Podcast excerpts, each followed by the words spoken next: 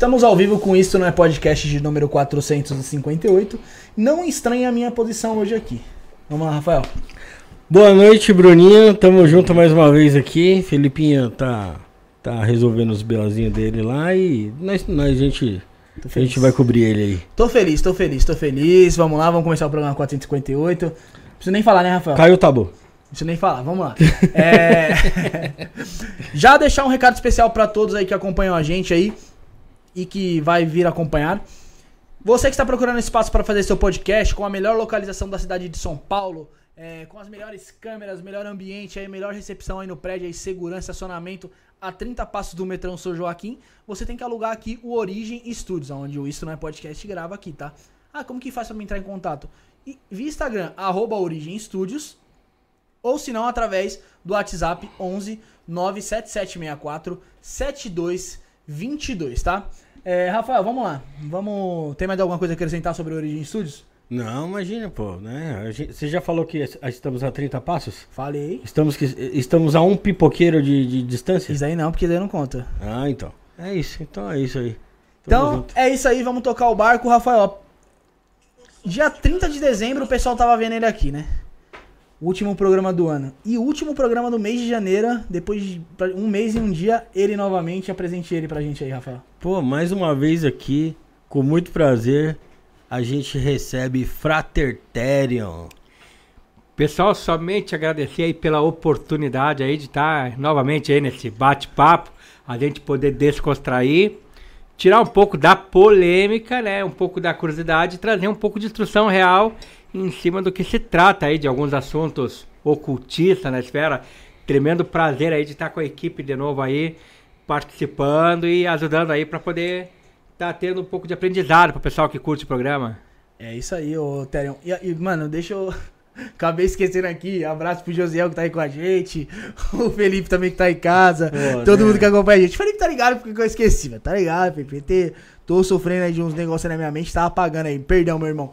E eu nunca. O Terion já teve aqui a terceira vez? É a terceira É a vez. terceira vez. E eu nunca fiz um programa com você, né? Primeira vez. Primeira vez. Então vou emendar uma pergunta, Rafael. Como que você começou na espiritualidade, Terion? Não. Tô brincando. tô brincando, tô brincando. Tô brincando, não vou, não vou usar dessa aí. Hoje a gente vai falar sobre, sobre acordos, pactos com deuses, é, tudo no geral, né, né, né? O que, o, que, o que vai envolver esse, esse, esse balaio todo, acordos e pactos? O que, que a gente pode falar mais ou menos? Tá, é que, é que Ó, o que, que é- acontece? Esse tipo se torna um assunto extremamente polêmico, porque quando tu pensa em pacto, já pensa em pacto com o diabo, né? E aí diabo já vem do, da, da expressão diablos, que significa acusador, inclusive um dos nomes dos deuses antigos, Astaroth, e vem toda aquela expressão de algo maligno, algo feito para vender a alma. Isso é coisa que já começamos que tu não vende a alma. Como é que tu vai vender uma coisa que não te pertence? Uma coisa que você não tem posse, você não consegue nem mesmo tocar. Ah, ah, o, o próprio Torá, no livro de Gênesis, fala que o, espí- o espírito foi colocado no homem quando, quando Yahvé soprou nas narinas de Adão, feito do barro. Assim como o Atum-Ra, na criação do homem, assim como no Enumelis, que ah, através do sangue de Kingu misturado com o de Tiamat foi gerado o homem da humanidade. Então, o espírito, ele é embutido no corpo, que é o barro feito da terra, e quando tem, tem a morte, ele retorna ao Criador. Então, não pertence à autoridade de vender a alma. E isso é um mito católico da Idade Média, aonde, por causa da questão da Divina Comédia de Dante, aproveitando toda aquela coisa que Dante usou dos círculos hindus de sofrimento, a Igreja Católica com a necessidade de vender contratos para você poder conseguir comprar sua salvação, muito utilizado hoje com a teologia da prosperidade no- no- nas religiões abramânicas. Então, usava essa questão de vender a alma pro diabo para poder ficar rico, poderoso e ter todas as mulheres que quisesse. É do, Então- do mesmo jeito que na- na- nas religiões cristãs se vende que não importa o que você sofra aqui nessa vida, que na posteridade você vai pro paraíso e lá vai ser muito bom, né? Né? Ah, é, que nem assim, assim como também né, tem que deixar em conta que no, o livro do São Cipriano popularizou muito isso aí. A pessoa pega o São Cipriano capa preta, ah, famoso livro aí dos roqueiros ou dos satanistas de apartamento, lá que querem descobrir um pacto com o diabo fácil, e acabam lendo o livro do São Cipriano, que só, o, só tem, te- eu não digo nem duas, há três coisas bacanas que tem no São Cipriano. De quantas ali, mais ou menos? Né? Ah, de, de, de, cem, de cento e poucos feitiços que não funcionam, tem três coisas que é varda. O método de cartomancia, do livro do São Cipriano válido, os sigilos ali expostos, e bacana para quem quer colecionar ossos de animais, práticas necromânticas, ou porque curte enfeitar seus altares com ossos de animais, a técnica que o livro dá de ideia é muito bacana. Em vez de tu deixar o osso merecado no bicarbonato, água, bicarbonato, só pega a ossada, coloca numa, numa gaiolinha em cima do formigueiro, as formigas fazem todo o trabalho deixando o osso limpinho, sequinho para ti, para depois tu só pegar os ossos ali e colocar no teu altar. Tirando isso aí, o resto é balela, é só para comer pipoca e descontrair. Coisa pra, pra excluir ali. Mas uma Excluir coisa... que conduz até a uma esquizofrenia, se a pessoa tiver Sério? uma tendência, se a pessoa tiver uma tendência a, a uma, uma fraqueza mental. Sim. Porque tu vai lendo ali e o livro ele vai te conduzindo numa forma escrita ah, fantástica, de forma que aquilo ali parece muito real. Sim. Ele age meio que no seu subconsciente. Total. Quer ver? Vamos pegar ali de famoso feitiço para ficar invisível. Numa sexta-feira, meia-noite, com um espelho preto, com um espelho em cima da mesa, você acende uma vela negra na frente do espelho, você pega um gato, você pega um gato preto, mata o gato, bota para cozinhar na água para ferver. Quando os ossos, a carne desprender dos ossos, você vai coar com um pano de linho, de linho fino, branco, e aí você vai colocando osso por osso, o negócio nojento na boca ali, né? Pra ver no espelho com qual osso tu vai ficar invisível. Embora o livro da Suzette, que possivelmente vai ser com o osso da cabeça do gato, que tu vai ficar invisível. E aí tu pensa quanta gente matou gato preto por nada, né? Pelo amor de Deus, né? né? Além de depois ficar com bafo de, de com bafo de, de gato cozido na boca, porque ficou lá na frente do espelho achando que ia ficar invisível. Puta É brincadeira, viu? Tá É, e os que ficaram, e os que falam que ficaram invisível teve algum algum problema na, na mente, né? Porque não é É, possível, é. cara. Desculpa. Não, aí vai, aí vai, aí vai fora, que- fora o pessoal que às vezes tem uma, tem uma, tem uma queda psicológica meio fraca e que dali vai, vai inventando, tentando procurar onde que errou e acaba caindo para um, pra um total desvio social de conduta. Infelizmente, cabeça fraca existe. Ô, ô, Télio, eu acho que todo mundo tem um pezinho na esquizofrenia, na verdade. Porque a gente tem várias personalidades no- dentro da nossa cabeça aqui. E se, e se a gente se deixar levar por alguma coisa assim, pode acontecer isso mesmo. É que depende Porque- do momento, né, velho? É, que, que nem eu já, eu já citei aqui algumas vezes. Agora eu voltei, tô na dieta de novo, né? Tô, tô Shape inexplicável. no, no shape Tô aí, tô no projetinho aí, né? Um abraço pro, pro, pro Lelis aí. É, é o seguinte, eu chego em casa, eu abro a geladeira e tá lá. Uma salada e um pedaço de bolo de chocolate. Ah, bolo, certeza. E aí vem, vem uma voz na minha cabeça e fala assim, pô, Rafael, só um bolinho de chocolate não vai pegar nada. Amanhã você queima esse bolinho. Aí amanhã você queima esse bolinho. Aí vem a outra voz e fala assim, pô, se você comer esse bolo hoje, amanhã você vai comer de novo. Aí vem outro, pô, outro vem e fala, pô, é melhor você comer a saladinha aí que vai te fazer mais saudável. Você fica Então acho que todo mundo tem, tem esse, esse, esse lance aí na cabeça aí, de várias vozes ali, to- tomando suas decisões ali, né? Quem é a gente, na verdade, depois de tudo isso? É, que na, na verdade já começa, quando se fala em voz, a gente já pensa muito no conceito de intuição. E intuição muita gente não sabe, vem do grego, que significa Deus dentro. Então, Deus dentro de ti, falando através de ti. Aí Sim. vem o termo intuição. Só que nós, né, nós como seres humanos, temos vários deuses, vários, Vários, ancestrais, é. vários espíritos, né? E cada um quer puxar, quer puxar pro seu lado, cada um quer puxar. E o ser humano, e o ser humano, queira ou não queira, ele tem a sua vontade superior e tem a sua vontade inferior. E a nossa tendência é buscar o prazer. Sem contar as válvulas de escape que as pessoas cada vez procuram mais. Inf- Infelizmente, a questão de sonhar, a questão de imaginação.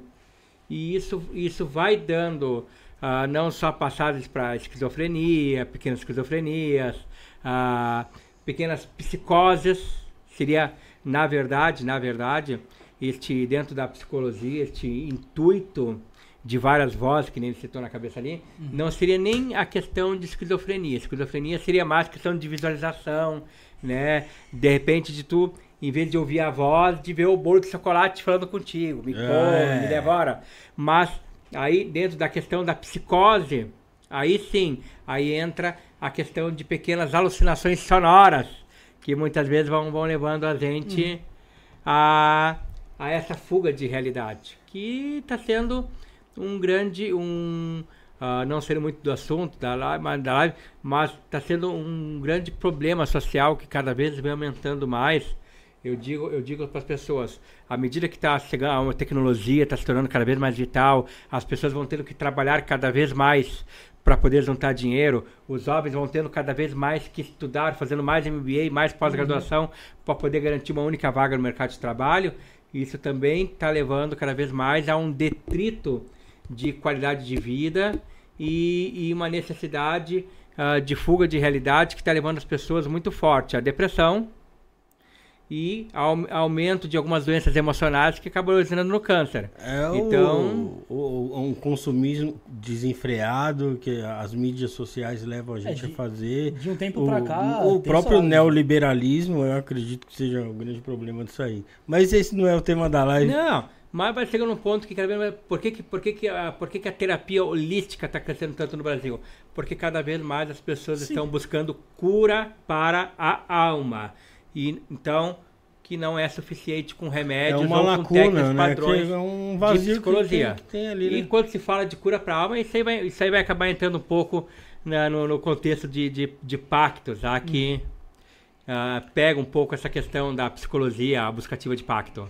E o problema é que você falou lá, você falou que você fica na geladeira lá meia hora lá, com a voz falando, não, come isso, a outra voz come aquilo. É. E aí, Isso aí já não é voz, né? Isso aí já é loucura mesmo. Porque a, a minha eu até penso, sabe, Terion? Mas é rápido, tipo assim, não. Vai Você no nunca bolo abriu mesmo, a tá ligado? geladeira pra pensar, não? Pô, você é louco, eu, cara. tô Aí é cansado. loucura, eu desculpa, sempre velho. abro a geladeira pra pensar.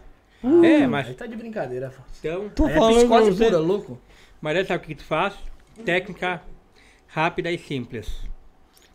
Ah, que eu digo que eu digo que são as peneiras psicológicas.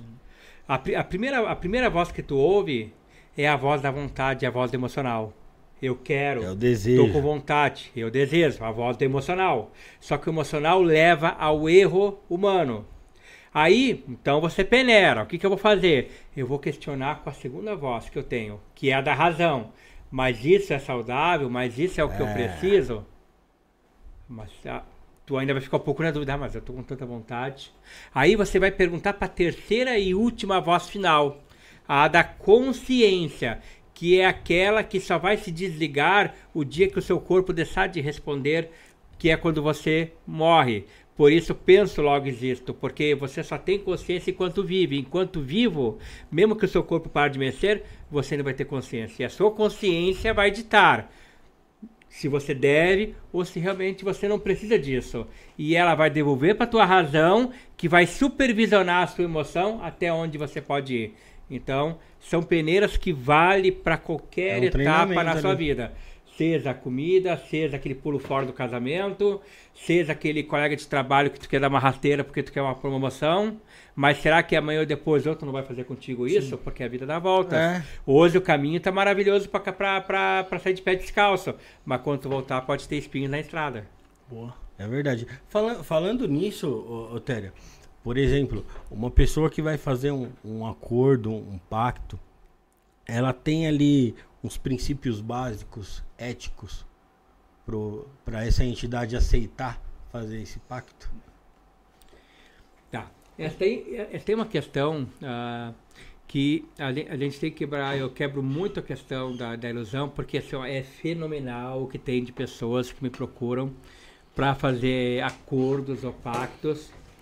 A maioria, a maioria para a maioria para questão de a questão de, de dinheiro, mas alguns são voltados para a linha de abarração amorosa. E, e pego algumas pessoas com uma falha psicológica muito grande que chegam a falar o seguinte: Mestre, eu quero um ritual poderoso para ganhar na Mega Sena. Ó, qualquer coisa eu topo até sacrifício humano, não tem problema.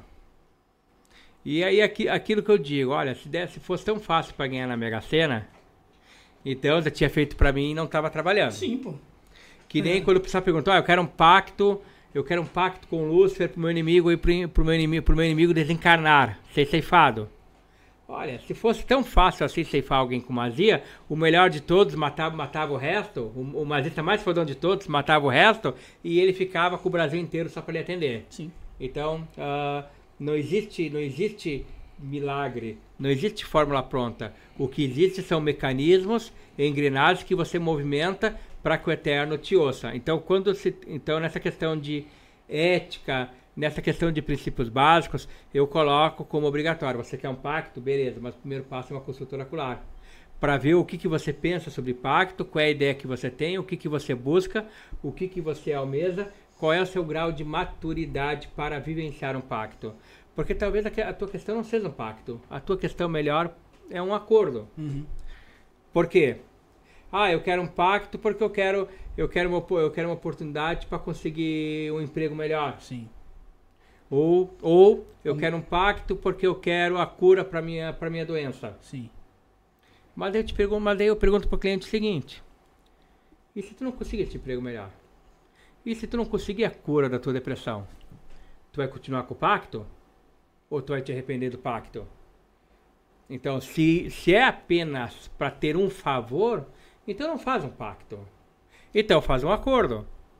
Ó, você, você me consegue a cura da minha depressão, você me consegue um emprego melhor, você consegue que a minha namorada volte para mim. Uhum.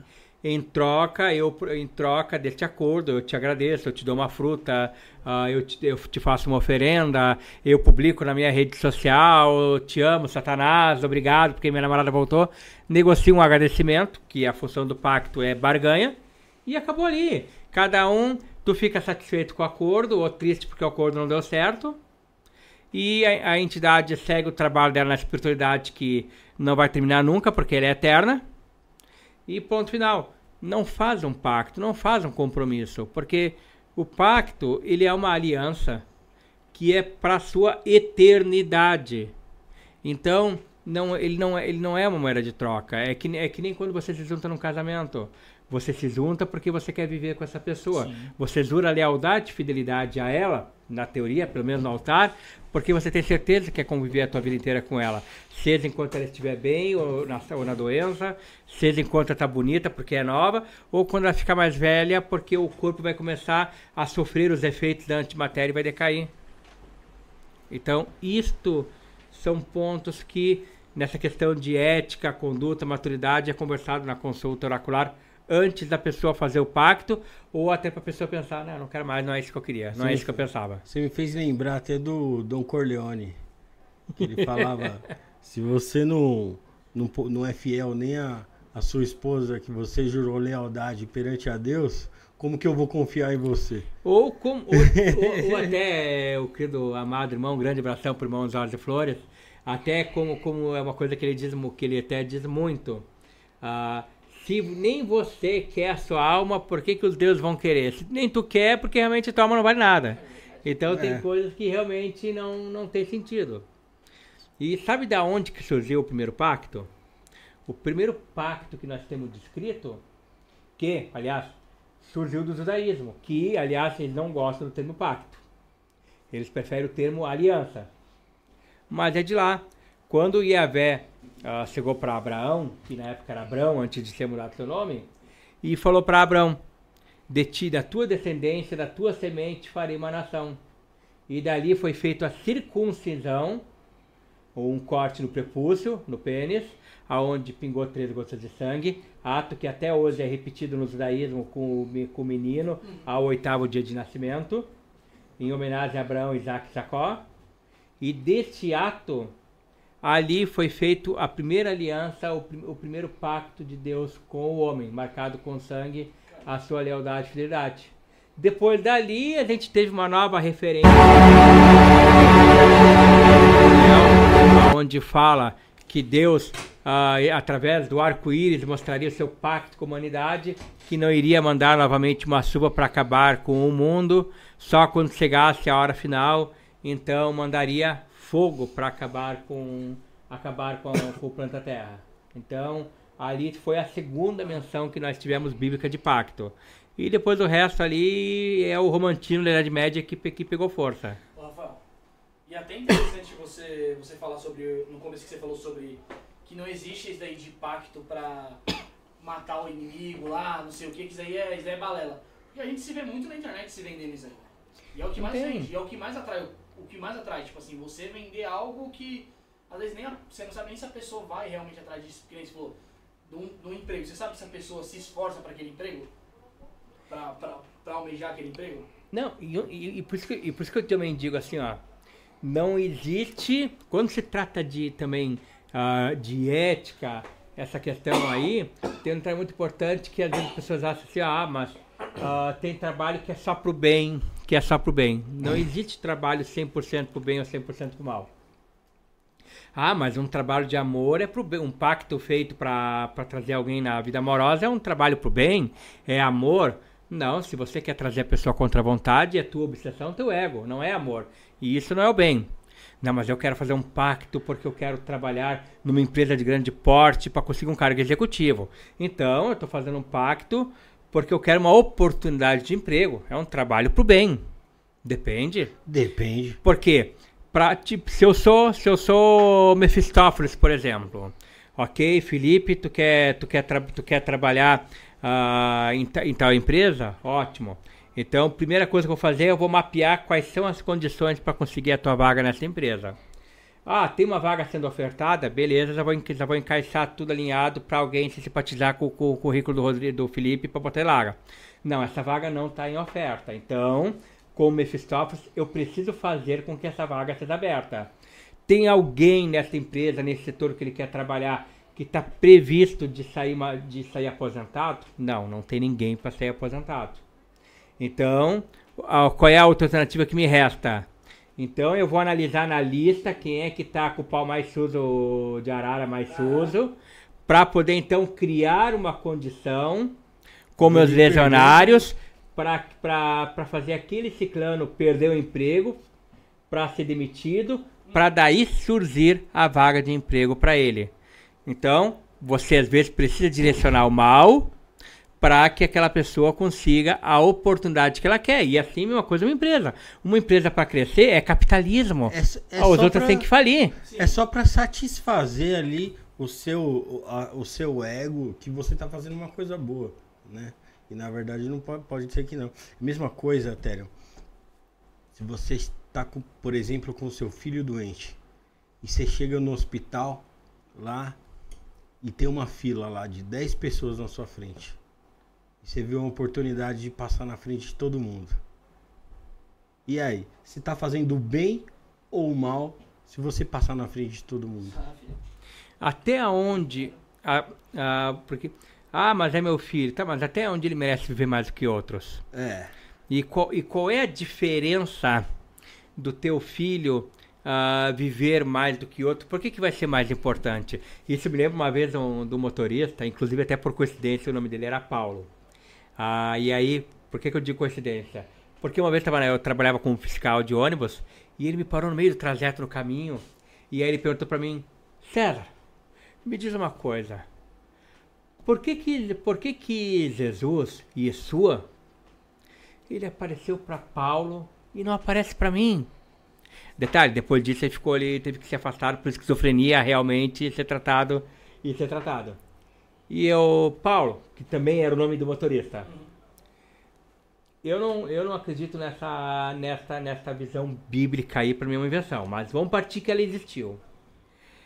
Ele apareceu para Paulo nessa, nessa, neste conto, e verdade ou não do acontecimento, olha todo o redemoinho, a humanidade de pessoas que estão sendo escravas mentalmente de uma ideologia, de uma egrégora, por causa deste conto que Jesus apareceu para Paulo.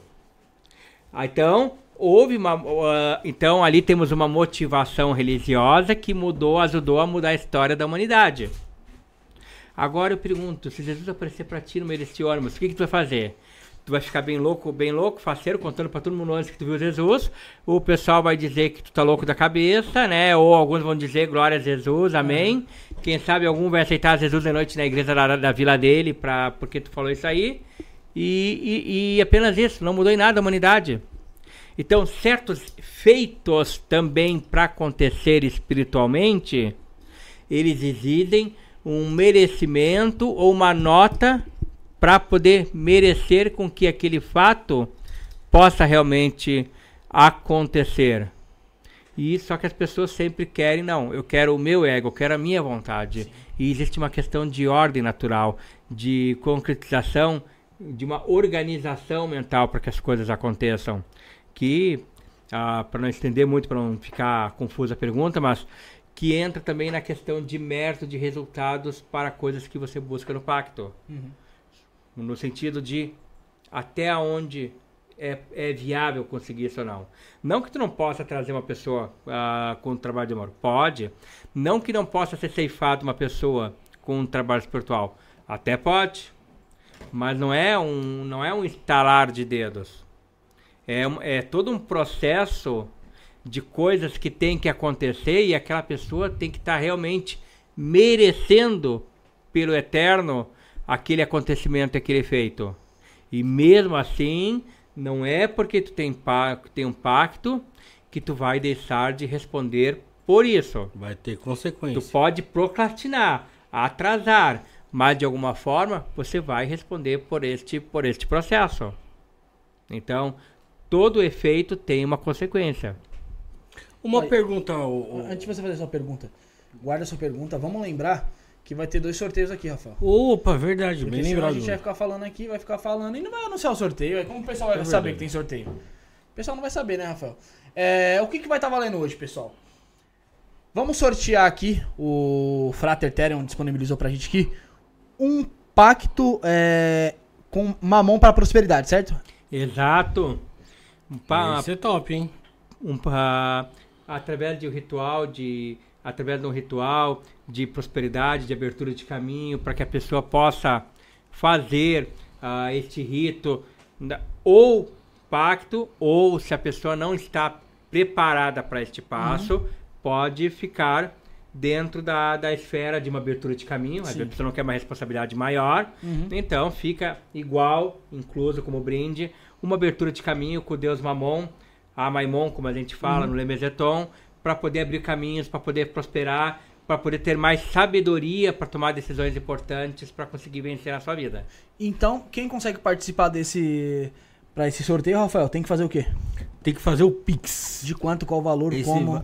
Esse valor para esse pacto aí é um Pix de 50 reais ou mais aí, depende. A partir de 50, mano. Disponibilidade. Pix a partir de 50 reais, você tá concorrendo a esse, esse acordo aí com Mamon que vale muito mais que isso. Pelo menos. Ah, pelo, pelo Vocês podem falar, pode falar mais ou menos o valor? Pode. pode uma abertura de caminho com a mão, uma abertura de caminho com a mão, ela já sai no valor de dois mil reais. Então. Uh, pacto uh, sai mais caro. A gente está dispondo realmente numa exclusividade para uhum. realmente o pessoal estar tá aproveitando e, e disputando no sorteio. Lembrando também, né, que mamon significa movimentação financeira. Então, uhum. mesmo que para quem não ganhar o sorteio, mas vamos lembrar o pessoal que está assistindo o programa, toda energia da área de boa fé, toda energia da área de coração para auxiliar, mesmo que você não ganhe o rito, mas você está contribuindo com a benéfica com a energia de prosperidade na sua vida, porque você está movimentando para um bem maior. Então, Sim. não vamos deixar de trabalhar a cabalá financeira, quem está assistindo o programa. Então, ó, quem fizer o, o, Pix a partir de 50 reais já vai estar concorrendo a esse pacto ou abertura de caminho é, com mamão para a prosperidade. E tem um segundo sorteio, Rafael, que é para quem fizer Pix a partir de 10 reais, vai estar tá concorrendo. Tá errado aqui no. Tá errado, a gente combinou aqui antes aqui de começar o vídeo, tá errado no, no comentário fixado, eu vou arrumar. Quem fizer um Pix a partir de 10 reais vai estar tá concorrendo a uma consulta com o Frater Ethereum, certo? Que custa ali em torno de 300, 400 reais, dependendo da consulta, certo? A consulta oracular básica é 300 reais. Uhum. Então, para quem fizer o Pix, vai estar tá ganhando essa consulta oracular via chamada de vídeo ao vivo ali. De 300 reais, que é uma consulta de vídeo de uma hora. De presente aí, sendo sorteada. Então é isso aí, pessoal. Vamos ajudar o canal. Tá disponível então aí. Pix a partir de 10 concorre à consulta. E Pix a partir de 50 vai estar concorrendo ao pacto ou abertura de caminhos aí. É, abertura de caminhos, prosperidade com Mamon, certo, Rafael? Certíssimo, É, Bruno. lembrando que também ao final da live aqui, vamos, vamos ler alguns superchats é, para consulta oracu- é, do tarô aqui, certo? Exato. Né, a, gente, a gente vai abrir o, ta, o tarô aí para poder estar Aham. respondendo algumas perguntas aí oraculares aí pro pessoal que participar com o Superset, né? Que precisar de uma pergunta, através de uma pergunta objetiva, precisar de um conselho da espiritualidade, as cartas vão dar essa, essa guia aí pra gente estar auxiliando, como nos outros programas. Então, a gente já fez nosso, nosso, nossa divulgação aqui referente ao sorteio.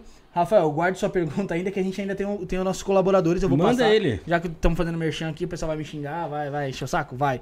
Vamos passar, ô Josiel, vamos passar hoje um sobre a Matildes. Eu vou deixar o baralho pro final, que é quando a gente fizer o baralho, a gente já faz A gente já o abre, combinado aqui que foi com o Télio, consulta. certo? Passa aí, Josiel, enquanto eu arrumo aqui o, o comentário fixado, bora? Ritual coletivo de Lilith. Mulheres, chegou a hora de se libertarem e se empoderarem. Venham participar do nosso ritual coletivo de Lilith. Esse ritual poderoso é exclusivo para mulheres que buscam crescimento, empoderamento, atração, destaque, poder, ascensão, cura de feridas, traumas e relações abusivas. Se você quer melhorar a sua sexualidade, sua autoestima e seu amor próprio, esse ritual é para você. Lilith é a deusa da liberdade e da sexualidade. E através desse ritual, você poderá se conectar com sua energia para encontrar a força e a coragem que precisa para se libertar e crescer. Será uma noite mágica e libertadora. Valor: 165 reais. Pagamento pelo site sacerdotisamatildes.com.br. Não perca a oportunidade de se empoderar e se libertar com a ajuda de Lilith. Participe e junte-se a nós nessa jornada de crescimento e transformação. Ágios. Descubra o poder do oráculo da sacerdotisa Matildes e permita que ele seja a bússola do seu caminho. Comece a mudança em sua vida hoje mesmo. O jogo com o oráculo da sacerdotisa oferece uma oportunidade única de buscar respostas diretas e reveladoras. O oráculo responde sobre todas as áreas da sua vida, como qual egrégora você pertence, seus guias espirituais, sua vida amorosa, financeira e o que mais desejar saber. Conheça as opções disponíveis e adquira seu jogo pelo site sacerdotisamatildes.com.br consultas. Após efetuar o pagamento, envie o comprovante para nosso WhatsApp 11 94798 27 23, onde escolherá uma data disponível para seu jogo. Não perca mais tempo. Descubra as respostas que você tanto buscou e ilumine seu caminho.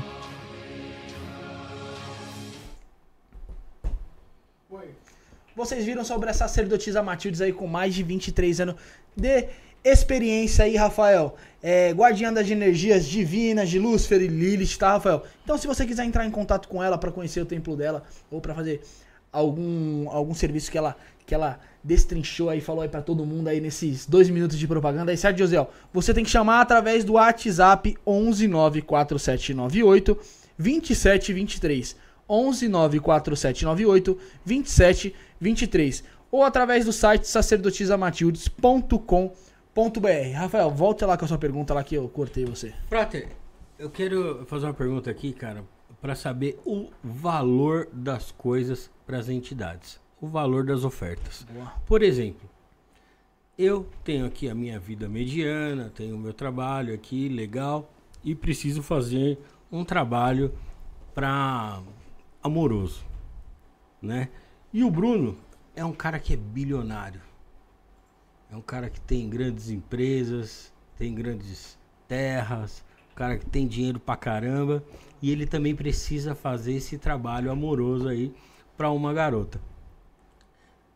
A minha oferta é igual a dele? Teoricamente, era para ser. Mas no campo praxis, não se torna. Dois motivos. Vamos pela vamos pelo pelo pelo pelo, pelo mais básico que acontece. Ah, a, a questão do que realmente você está contratando. Vamos pegar no, algum, alguns que têm menos condição, pegando assim uma, uma analogia uh, mais básica para quem é contratado. Ó, eu, te, eu vou cobrar um valor porque tu vai fazer um, vai fazer um ritual, então cobra um valor mediante que vai ser gasto com o ritual, mediante o tempo de conexão, energia que tu vai gastar com aquele um ritual. Em alguns casos, o ritual fica mais caro, por quê? Porque que nem tu botou, ah, de repente o Bruno, o bilionário, ele tem uma condição a mais e vai te oferecer, uh, em vez de 2 mil, 20 mil reais para fazer uma amarração, porque além da oferta 1 e do ritual 1 que tu vai fazer, que eu, que eu vou fazer, ele não quer apenas um ritual. Enquanto a a namorada dele, um exemplo, a Jéssica não volta para ele, ele quer que toda semana, enquanto ela não volta, para ficar satisfeito, que tá chorando demais, que tá triste demais, ele quer que toda semana eu vá lá e faça um novo ritual, faça uma nova oferta, faça um novo ritual e esteja lá implorando, poderoso, poderosa Maria Padilha, poderoso Príncipe Citri, uhum. traga a Jéssica de volta pro Bruno. Aí é claro que o ritual fica mais caro, porque tu está investindo com novas ofertas, está investindo mais tempo, está investindo mais energia, está investindo mais preocupação, tá? Este, este é um ponto que tem. Mas também existe, estamos falando de Brasil, o país da malandragem, e, mas também existe a questão da boa malandragem para aplicar golpe. Que é o que, que muitas vezes aconteceu várias vezes, não é, não é coisa tão rara como se pensa. Mestre, eu gastei com um rapaz uma amarra, 15 mil reais uma amarração para fazer, para poder, para fulano voltar para mim, não deu certo. E, e eu fico impressionado, do tipo, primeira coisa que eu penso é a seguinte, eu não sei cobrar. né, pelo, pelo tipo de valor. A outra coisa que eu fico impressionado, como é que eles adivinham que fulano tinha 15 mil reais para pagar por um ritual, né? disponível para pagar por um ritual e realmente pagar, não, sabe? E que não vai fazer falta esses 15 né? mil reais. E que não vai fazer falta. É. E, e aí vai do bode no cemitério até mesmo da vaca para fazer a pessoa que matam para a pessoa voltar, voltar, né? Que Claro, né? 15 mil reais, né? É. Em vez de fazer um ebó só com um coraçãozinho de boi que tu compra no açougue, não, já mata a vaca mata direto é, ali. Uma vaquinha pra, vai ter, né? Pra tirar o coração fresquinho ali, é. pra fazer o ritual ali e depois garantir a pequena comemoração de quem fez o trabalho. Não, eu falo porque é, não só, não só o que eu tô oferecendo à entidade, mas sim o que eu tô oferecendo de mim pra, pra essa entidade. Porque, por exemplo, se eu, se eu te fiz esse trabalho por dois mil reais, né? Eu tive que trabalhar um mês inteiro para ganhar esses dois mil reais e falar assim, pô, Frater, faz esse trabalho para mim e, e, custou 30 dias de trabalho meu. Enquanto pro, pro Bruno, que pagou 20, não custou 30 minutos de suor dele. Né? Então, eu, eu acho que tem uma diferença ali da, da, da disposição até tem. de fé. Né? Tem. Mas agora vamos entrar no ponto. Eu falei do ponto capitalista, do ponto do, do feiticeiro, do magista. Mas vamos entrar no ponto uh, da espiritualidade, que nem um, um pequeno pedacinho de, de, de um dos famosos pontos da Kimbanda brasileira. Toco de vela que te ilumina, toco de vela vai iluminar. Se uma vela inteira não te ilumina, é um toco de vela que vai te iluminar. Para a espiritualidade, o teu cargo social, a tua posição social, o teu dinheiro que te oferece, não, não, não muda em nada. Para espiritualidade, se o teu vinho que tu está dando ele é de uma safra colhida em Campos Verdes da Suíça, na estação certa, peneirado, uh, pene, peneirado nas, na, nas melhores horas para garantir a temperatura e embalado com uma, com uma rolha defumada, ou se, ou se é um velho barreiro pegado no boteco do, do tio Silva, não tem diferença. Porque para a espiritualidade, o que para ela está valendo é a sua energia, é a sua fé. Que nem também eu era muito novo e perguntaram para um Exu na casa: Ah, mas seu Exu, né, um, um, cabrito tem mais força, né, que dá um galo. E o que, que a entidade te falou? Para mim é indiferente se der um pombo, um galo, um cabrito, um, um boi ou matar um elefante aqui dentro. O que me interessa é a fé da pessoa é a maneira como, independente se ah, vai colocar na, na oferta ah, uma quitanda inteira de frutas, ah, um, uma prateleira inteira com as bebidas das melhores safras, um arsenal dos melhores charutos cubanos, uh, uma, uma caixa inteira de incensos colhidos diretos lá do Tibete, é indiferente uh, para a entidade de tu colocar apenas uma simples vela, mas naquela vela que tu acender, naquele pedido que tu acender, você está colocando a sua emoção, você está colocando a sua fé. A espiritualidade, o eterno, eles querem a sua fé a sua devoção, o seu amor naquilo que tu está pedindo. E isso entra que nem numa questão, por exemplo, de pacto de prosperidade. Às vezes tu está pedindo um bom emprego porque tu quer derrubar ciclano, ou porque você quer um bom emprego por status, mas você não estudou para isso, você não se esforçou para isso. E às vezes quando tu não tem mais nada para ganhar, tudo na tua vida está indo para a derrota. Você está fazendo aquele ritual porque se aquele ritual não der certo, o teu filho recém-nascido vai passar fome. A sua casa que é alugada vai entrar num contrato de despeso. Uhum. Então você está partindo do, do restinho do dinheiro que tu tem para poder realmente estar tá pedindo nessa petição para a espiritualidade o teu socorro, porque tu não tem mais para onde correr. Uhum. Só que nesse socorro não é porque tu está investindo o teu último dinheiro, tuas últimas moedas mas porque nesse, nessa petição você está investindo todo o teu emocional, toda a tua fé que tu tem neste pedido. É aí, isto é o que faz a diferença para a espiritualidade. Não é a marca do, do não é a marca do teu terno ou que nem eu falei, se for um, se for uma pinga de 10 mil reais que vai fazer com que o trabalho seja mais aceito. Até porque se não tiver merecimento, se não estiver dentro de uma engrenagem para que as energias trabalhem a teu favor, e isso é provado pela física quântica hoje, não adianta que tu só vai, só vai perder tempo. Não, não existe sistema perfeito, não existe pacto para te ter tudo que tu quer. Até porque a ideia do pacto não é o bem material, mas sim a única coisa que tu, que tu não consegue comprar, que é a tua paz, que é a eternidade. Vou te fazer uma pergunta de curiosidade, né? Então, Bruno, uhum. Como tu imagina que é o céu? Faça a mínima ideia. Tá. Felipe, o, Rafa, qual é a tua Rafa, noção que tem de céu? A, a, noção que eu tenho de céu é, é, é um negócio complicado porque, assim, eu não consigo imaginar é, as limitações humanas é, é não sendo, sendo exploradas de outra forma. Por exemplo, a gente tem as nossas limitações aqui de audição, de visão, de, de, de tato, de dor. Como seria um, um, ser que não tem essas sensações, né? Como que a gente lida com isso?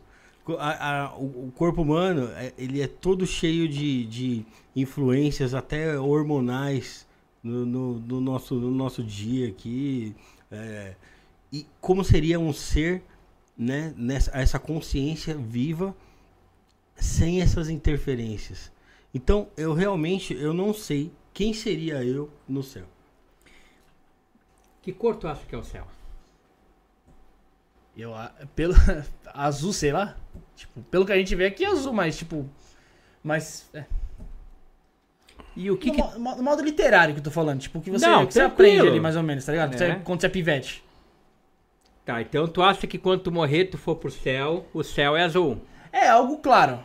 Tipo, tá. é luz, Não, dizer assim. tranquilo. Uhum. Tá? E o que, que você acha que no céu deve ter, mu deve ter muito na arquitetura do céu? Aí já, eu já não consigo imaginar. Tu consegue ter uma noção? Eu acho que deve ter o que você imaginar. Tá. Eu pergunto isso porque porque essa constrói. é uma pergunta que eu faço para muitas pessoas e, e, a maioria me responde duas coisas, né? Uma, que o, que o céu deve ser algo que é muito azul, por causa do azul do céu, Sim. ou que o céu é um lugar branco. É, o que eu falei, luz. Né? É. Luz. Por quê? Porque as pessoas pensam né, no que é claro, no branco porque é puro, porque é limpo. Uhum. Porque isso é uma concepção que leva as pessoas a, te, a, a, a tentarem criar uma noção. E a maioria me responde que no céu ah, é um lugar que deve ser muito rico, muito cheio de ouro. Uhum. Mas aí eu também, mas eu também digo o seguinte: se o ouro é material, porque é um metal, Uhum. e o céu é espiritual, como é que lá vai ter ouro? Pra Não quê? tem como, né? Né? Para quê? Então, na verdade, independente da resposta certa ou do que está errado, que nenhum de nós vamos ter ou responder aqui. A gente tem como ter. né? O, porque nenhum de nós, independente da nossa fé ou crença, somos donos de verdade imutável, apenas dono do que nos serve como verdade, é uma coisa firmemente fica clara, que a prosperidade é um conceito que a gente cria e a gente tenta levar para a questão espiritual. Sim. Então, o céu é espiritual, a riqueza é espiritual e não material. E isso é uma concepção muito importante que eu trago na, na, na, questão, de, na questão dos pactos. O pacto leva à riqueza? Leva, com certeza. O pacto leva à prosperidade? Com toda certeza. Espiritual e não material. Então, só que as pessoas querem que buscar com o pacto uma riqueza no plano material. Mas a divindade é espiritual. Verdade. E qual é o sentido de uma riqueza material e não espiritual? Se a única coisa certa que nós temos neste mundo é que a nossa vida material, física, é temporária. Não tem. Ah, não, não, não, não, não tem sentido. Então, então é sem graça, porque é ilusória. É, se, se, se, um, se um pouquinho de pessoas é, ouvissem aqui o que você falou agora, que tem, tem total lógica, total sentido, referente é, a vender algum material no céu, a maioria não compraria terreno no céu, tá ligado? Pelo que, pelo que vendem aí, né? Tipo, pô, os, os caras tentam vender algo material pra você no mundo espiritual, porra. no mundo espiritual. Assim, assim, assim como tem a galera que me pergunta: Ah, mas por que, que eu vou fazer um pacto com, com, com Deus? Né? O que, que me garante que, que, que, que um Deus existe? Nada. Mas eu te dou toda a certeza que existe algo além do plano material. Qual é a garantia que existe algo no plano material? Qual é a garantia que o nosso universo já não veio pronto, fabrica, fabricado do nada? Ninguém sabe. Não. Isto é a coisa mais fácil de responder garantir. Aham. O nada não cria nada. Verdade. O, o universo é muito complexo, é muito perfeito na sua engenharia matemática. Mas a única coisa que nós temos de garantido em 4 mil anos de escrita antes de Cristo, em, to, em toda a capacidade tecnológica de filmar e de monitorar a cada instante de qualquer parte do mundo, tudo, é que o nada não consegue produzir nada. A gente não consegue do nada, opa, uma, uma bola apareceu aqui do nada. Opa, o macaco acabou de sair deste piso o NA, com todos os registros fotográficos, digitais, tecnológicos que nós temos, com toda a escrita que nós temos, ah, desde a escrita cuneiforme suméria a 4 mil anos de Cristo, se tem como registrado, tirando contos de, ah, literários, ah, contos de fadas, o nada não cria nada. Então, não existe como o universo ter surgido do nada, porque o nada não gera nada. Então, que existe um algo além do, além do que é criado, existe. Pode ser que até mesmo este primeiro princípio criado já não esteja mais vivo, de repente. Mas que existe um algo, existe. Existe. Então, esta é a, é, a, é a única garantia que nós temos de que o plano material não, come, não, não começou do nada. Fraternitério, qual é o sentido da vida? É o que, é o que você dá a ela. Não, não existe ah, um sentido único da vida. O sentido da vida é o que você dá a ela. Você vive para morrer. E as pessoas não têm a, a certeza se vai ter algo após a morte. E elas passam uma vida inteira buscando por algo na expectativa que após a morte vai ter. E de fato, o que mais empreende religiões judaico-abramânicas é o medo da morte, é o medo do que vão esperar após a morte. Você vive com medo de morrer. Você vive com medo de morrer, sendo que na verdade o, o, o maior princípio, o maior, o maior ideal de todos é você não ter medo da morte, porque a, a morte vem para todos. É natural, pô. Mas então, ah, faça da sua vida o que lhe dá sentido de, de prazer de viver. Aí eu gosto muito da concepção de Crowley, fazer a sua vontade, fazer, faça o seu amor sob vontade, faça exercer sua vontade. Se a sua vida é a sua família, viva para sua família, não viva apenas para trabalhar vivo- esquecendo a sua família Eu penso exatamente igual. né? Se você não tem, se você não tem filhos, mas você tem, você tem esposa, você tem amigos, você tem pessoas que você ama, viva para as pessoas que você ama e não se esqueça de você, de você também, porque se você não tem capacidade de amar a si, como é que você vai doar amor para outra pessoa? Então, a sua vida, ela está limitada ao que você dá sentido a ela. O problema é que às vezes as pessoas dão amor ao dinheiro que elas têm, à sua casa, ao seu carro, e, e esquecem que o seu carro pode ser roubado a qualquer esquina, a, em qualquer esquina. Que a sua casa, ela pode ser demolida por um raio que cair.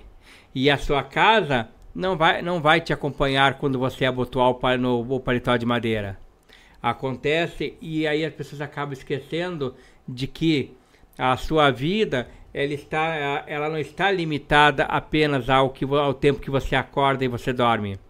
Ela está limitada a toda a concepção de pessoas que ajudam a construir para ter um significado e te fazer sentir bem. Por isso que uma coisa que eu digo muito para as pessoas quer ver uma coisa?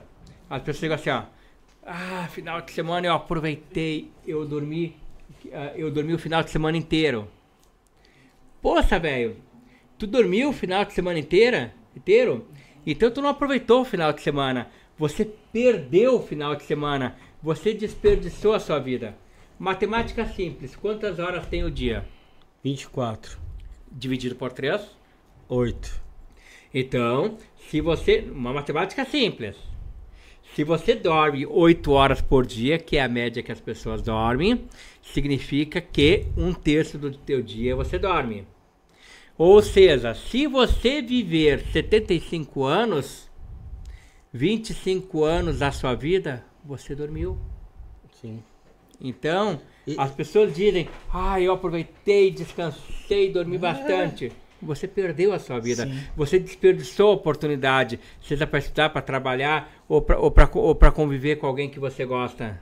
É, Otério, isso, é, isso pra mim é um pensamento totalmente estoico, né? A gente vê que o Marco Aurélio falava muita coisa sobre isso aí, né? É, e eu acho que o sentido da vida é realmente você encontrar o que te move. Encontrar a sua causa e tentar sair daqui melhor do que você chegou. E aí, e isto, e isto, é e aí entra na concepção também da questão do, do- da questão do pacto. Mas se não é para eu ficar rico materialmente, se não é para eu para eu ter a pessoa que eu amo contra a vontade, para que que eu vou fazer um pacto?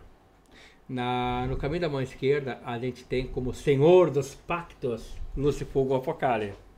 Que inclusive não só é a entidade patrono do meu templo, né, o uso Pantaco com o sigilo- com o sigilo dele, né, citado inclusive no Grimório Dragão Vermelho, ele é conhecido como Senhor dos Pactos. Detalhe, ele não ficou conhecido como Senhor dos Pactos porque ele salva as pessoas ricas. É porque ele é uma entidade dentro da mitologia, dentro do caminho da mão esquerda, que as pessoas procuravam para pedir cura para doença física. E quando ele curava as pessoas, as pessoas ficavam tão agradecidas que pediam para pactuar com ele. E por isso ele ficou conhecido como Senhor dos Pactos e é uma das entidades mais evocadas dentro de ordens fechadas no Brasil e exterior para rituais de, pa- para rituais de pacto, por causa do processo de cura. Ah, mas ah, se eu não tenho uma doença que, que é incurável, se eu não estou desenganado pelo médico, e eu não tenho uma garantia de fazer pacto, ah, de fazer pacto para ficar rico, o por que, que eu vou fazer um pacto com uma, com uma entidade? Por que, que as pessoas vão na igreja? Porque elas querem a, a que a buscativa, salvação ali, tudo. a, a salvação. Mas o que, que é a salvação?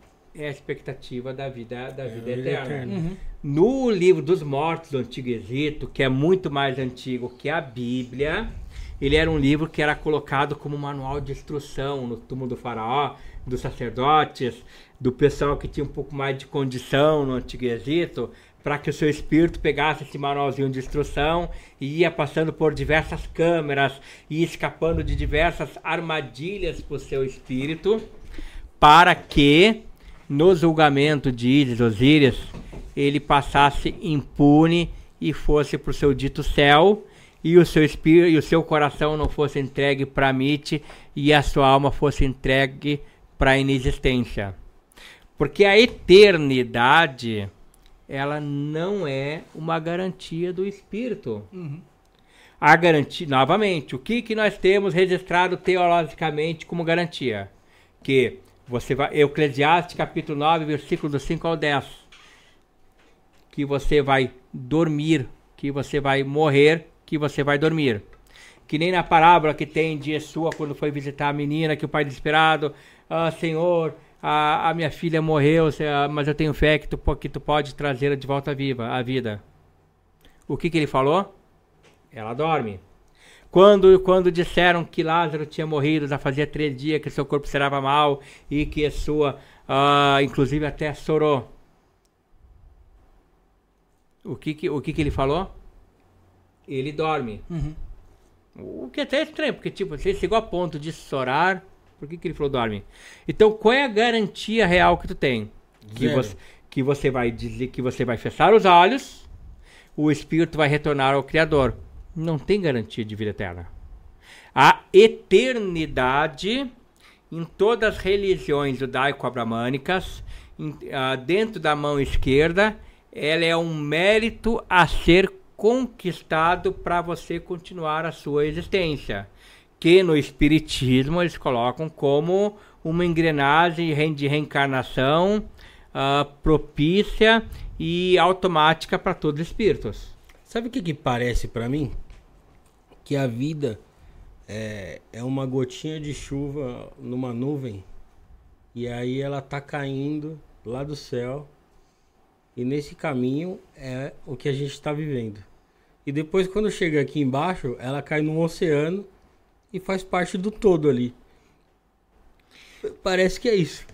Não, e não, e não tá errado. Quer ver?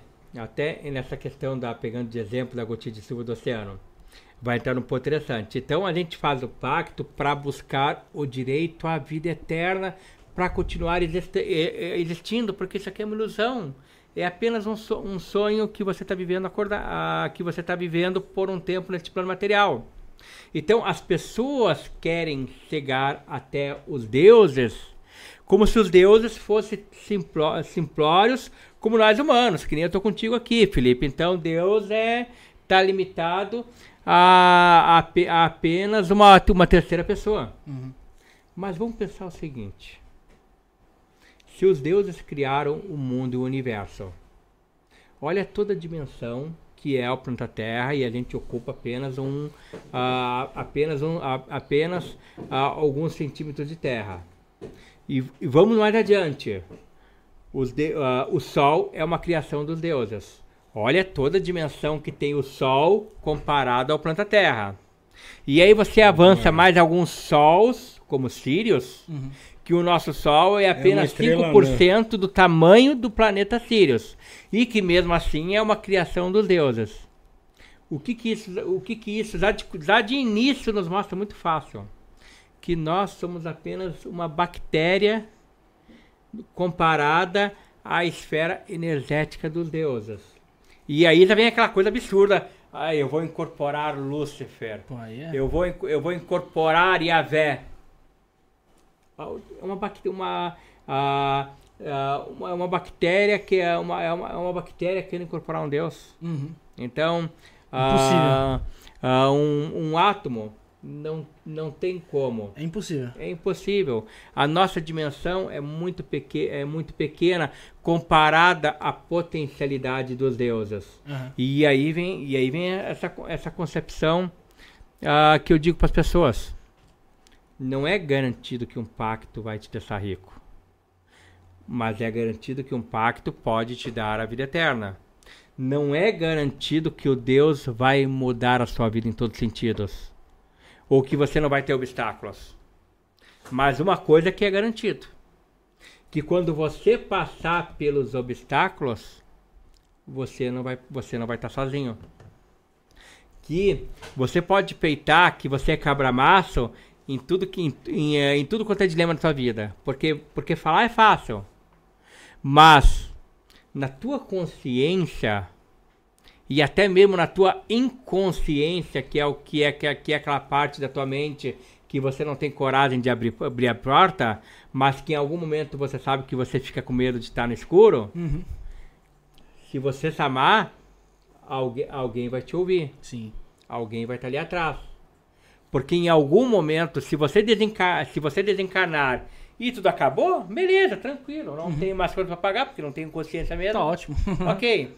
Mas se realmente você provar que o seu ateísmo não deu, não deu, deu errado e que existe algo além, e que naquele, e que naque, e que naquele cosmo do universo, naque, naquele vazio essencial, você fica com medo, Uhum. alguém vai estar vai tá ali te esperando Sim. para poder te mostrar, olha, vem por aqui que tem uma porta. Ó, antes de a gente continuar o papo, Rafael, eu falei pra você separar. Tem pergunta no chat aqui também do pessoal que entra no assunto. Quero reforçar novamente que vai ter, vai ter dois sorteios. O primeiro sorteio é quem fizer Pix a partir de 50 reais vai estar concorrendo a um pacto ou uma abertura de caminhos com pra prosperidade com Mamon, certo? Mamon, né? Isso. É, então, Pix a partir de 50. E quem fizer Pix a partir de 10 estará concorrendo a uma consulta com o Frater Therion aí. Então, tá bom? Então, são dois, são dois sorteios. E no final da live, nas últimas meia hora ali, a gente vai fazer algumas leituras com tarô aqui, algumas leituras oraculares, certo, pessoal? É... Quero deixar um recado pra todo mundo aí, mano. É, vai fugir um pouco do assunto, mas tem que, tem, que- tem que ser falado. É, as pessoas é, que. Ultimamente a gente tem sofrido muito, muito react aí das pessoas que reagem a convidados que vêm aqui e não entende que não é a gente que fala, não sou eu, não é o Rafael. Às vezes é o convidado. E muitas das vezes a gente não é envolvido no assunto pra gente chegar e falar, ó, você tá falando de uma maneira errada, não é assim, tal, tal, tal, e tum, tum, tum. E o pessoal acaba nos julgando. E o que também tem muito acontecido, Rafael, é o quê? pessoal pegar aqueles famosos 30 segundos que a pessoa falou e não contextualizar com o que ela falou depois, depois daquilo ali. E acaba fazendo uma bal- balbúrdia ali na internet, querendo cancelar um, querendo cancelar outro, através de cortes aqui do podcast aqui, querendo envolver também a gente. Então, pessoal, se você for fazer um julgamento de algum, de algum, de algum convidado que vem aqui, é, seja ele falando alguma, alguma besteira ou não, faça, mas faça ele por completo. Não retire 30 segundos ou um corte dali e tripudie em cima daquela pessoa. Porque você não conhece a história da pessoa, você não sabe quem a pessoa é, você não conhece a família da pessoa. Então, a gente tem que ter, ter mais respeito. É, desculpa até atrapalhar um pouco a Ethereum. Não sei, se, não sei se chega até você essas tretas que acontecem nos bastidores. Acontece. Principalmente de Kimbanda, de ocultismo, de tudo. Pô, porque eu acho sacanagem isso aí, tá ligado? Acho que se todo mundo se unisse e realmente ver que às vezes a pessoa falou aqui algo ali, uma vivência que ela teve, como foi falado aqui pelo, pelo Anderson, certo, Rafael? Verdade. E um tempo. de- No mesmo, no mesmo podcast, cara. No mesmo podcast, ele explicou toda a situação, ele explicou o que foi feito depois. Eu não lembro se o Rafael é, sabe tudo como foi o contexto. Sim. E o pessoal retira aquilo ali e acaba deturpando em cima do cara, tá ligado? Falando algumas besteiras. Então, pessoal, vamos- Totalmente fora de contexto. Vamos- falas totalmente fora de contexto aí, de- deturpadas. Então, pessoal, vamos, vamos, vamos ser. Vamos, vamos evitar problema, tá ligado? O pessoal chega a fazer corte de, de, de vídeos meus, porque eu tenho um canal do YouTube. Uhum. Ah, chega a fazer corte de vídeos meus pra, pra, botar em, pra botar em outros canais deles, pra poder conseguir visualização, curtida. Sei, ah, quando eu vejo, já tô, em, já tô em outro canal de, de, de alguém que nunca, que nunca falou comigo. Então, infelizmente, o pessoal acaba se pulsando nisso aí e acaba esquecendo um pouco do que o, a educação, o respeito, pô, Sim. é importante. E não só, não só educação, respeito com o convidado, mano. E você, eu, eu até pedi desculpa pro Terion, que hoje eu tô mais ali, tô mais aqui, mexendo no celular, porque, mano, a gente não conseguiu acertar uma mensagem fixada aqui, pessoal. É, que nem o pessoal, eu vi muitos comentários, ah, mas se vocês ficam mexendo no celular, tem que ter alguém lá responsável. Pô, a gente não é rico, a gente não tem alguém especial pra responder as mensagens. Quem responde as mensagens, conversa com vocês, é a gente aqui. Eu tô, gente- eu tô, eu tô é- selecionando Sabe o que, que a aqui, tá gente é, Bruno? A gente é igual o Bob Esponja lá na lanchonete do Siriquejo lá, que ele frita o hambúrguer, vai cobrar o, o negócio, limpa a mesa. A gente faz tudo, é, é isso aí. E quem tá, e quem tá, e quem tá fazendo react aí, aonde qual plataforma que for aí, querendo falar alguma besteira da gente, ou de convidado que vem aqui, mano, tá ligado? Parça, se você tá fazendo com a intenção de vir aqui, irmão, pode esquecer. Tá excluído dos melhores amigos, meu brother. Tá Não sei se vai fazer alguma diferença pra você, mas pra nós eu não vou querer receber uma pessoa dessa, dessa maneira aqui. Bom, vamos voltar ao assunto, Rafael. Tem Vamos, pergunta vamos, no. tem- tem- tem- eu tenho uma pergunta aqui. Então pode fazer que depois eu vou fazer uma pergunta. Enquanto você vai separar a Desculpa pergunta aí, viu, chat. Ted? Não, tranquilo. É que eu- se vo- você entende o que tá acontecendo aí ultimamente, na última semana. não, aí. super tranquilo. A gente tá falando de. de- a, gente, a gente ouve muito falar em pactos com demônios, e você mesmo disse aqui que nem tudo é demônio, né, Tério? Aqui, A, a denominação de demônio, na verdade, né? É, qual que é a, a, a, a régua que a gente tem que usar para medir o que, que é um demônio, o que, que não é um demônio, com, qual que é a, a moralidade dessa entidade, a personalidade dessa entidade que a gente está trabalhando? Tá. é, se, pega- se pegar na questão grega, Sócrates mesmo dizia que ele tinha um, um daimon guardião, um daimon que o acompanhava. Daimon vem do grego que significa ser de sabedoria. No satanismo moderno, Lavey, ele coloca que os, que os demônios, os daimons, são frutos da psique humana que ele dá forma, que ele dá, que ele cria uma personalidade, dando força para essa determinada figura que ele criou na sua psique, potencializada, ah, principalmente quando duas, ah, três, quatro pessoas começam a dar crédito para essa mesma entidade criada na sua psique. Aonde temos a magia do caos, que o pessoal agora chama de servidor, aonde nós temos no contexto de Eliphas Levi, chamado de egrégora, aon- ao- aonde dá ao, a- ao ser humano o poder de criar uma entidade, que eu não não ah, não dou, não dou crédito, não acredito. Por quê?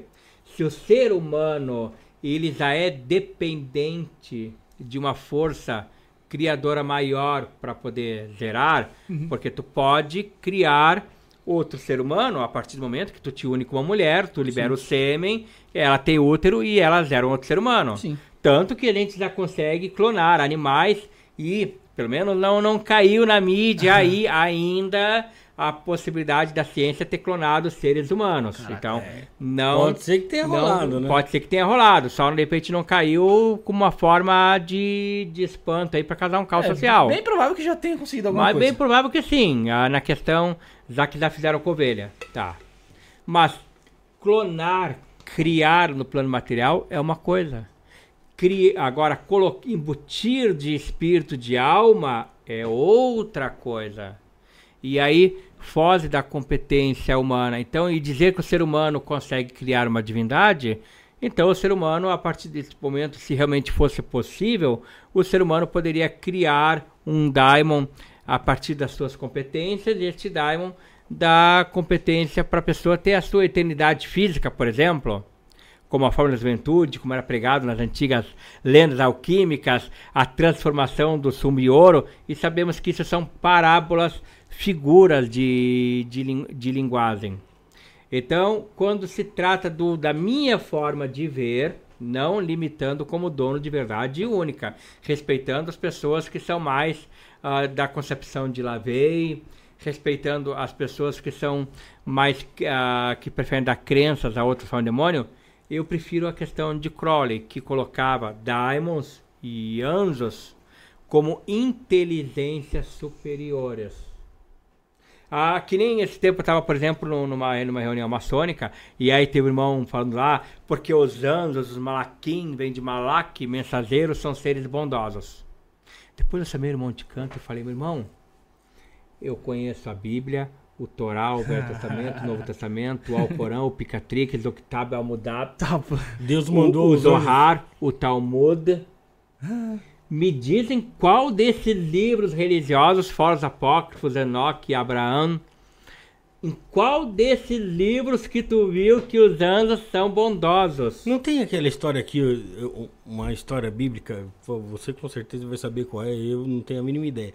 Mas que Deus mandou os anjos arrebentar uma porrada de gente aqui?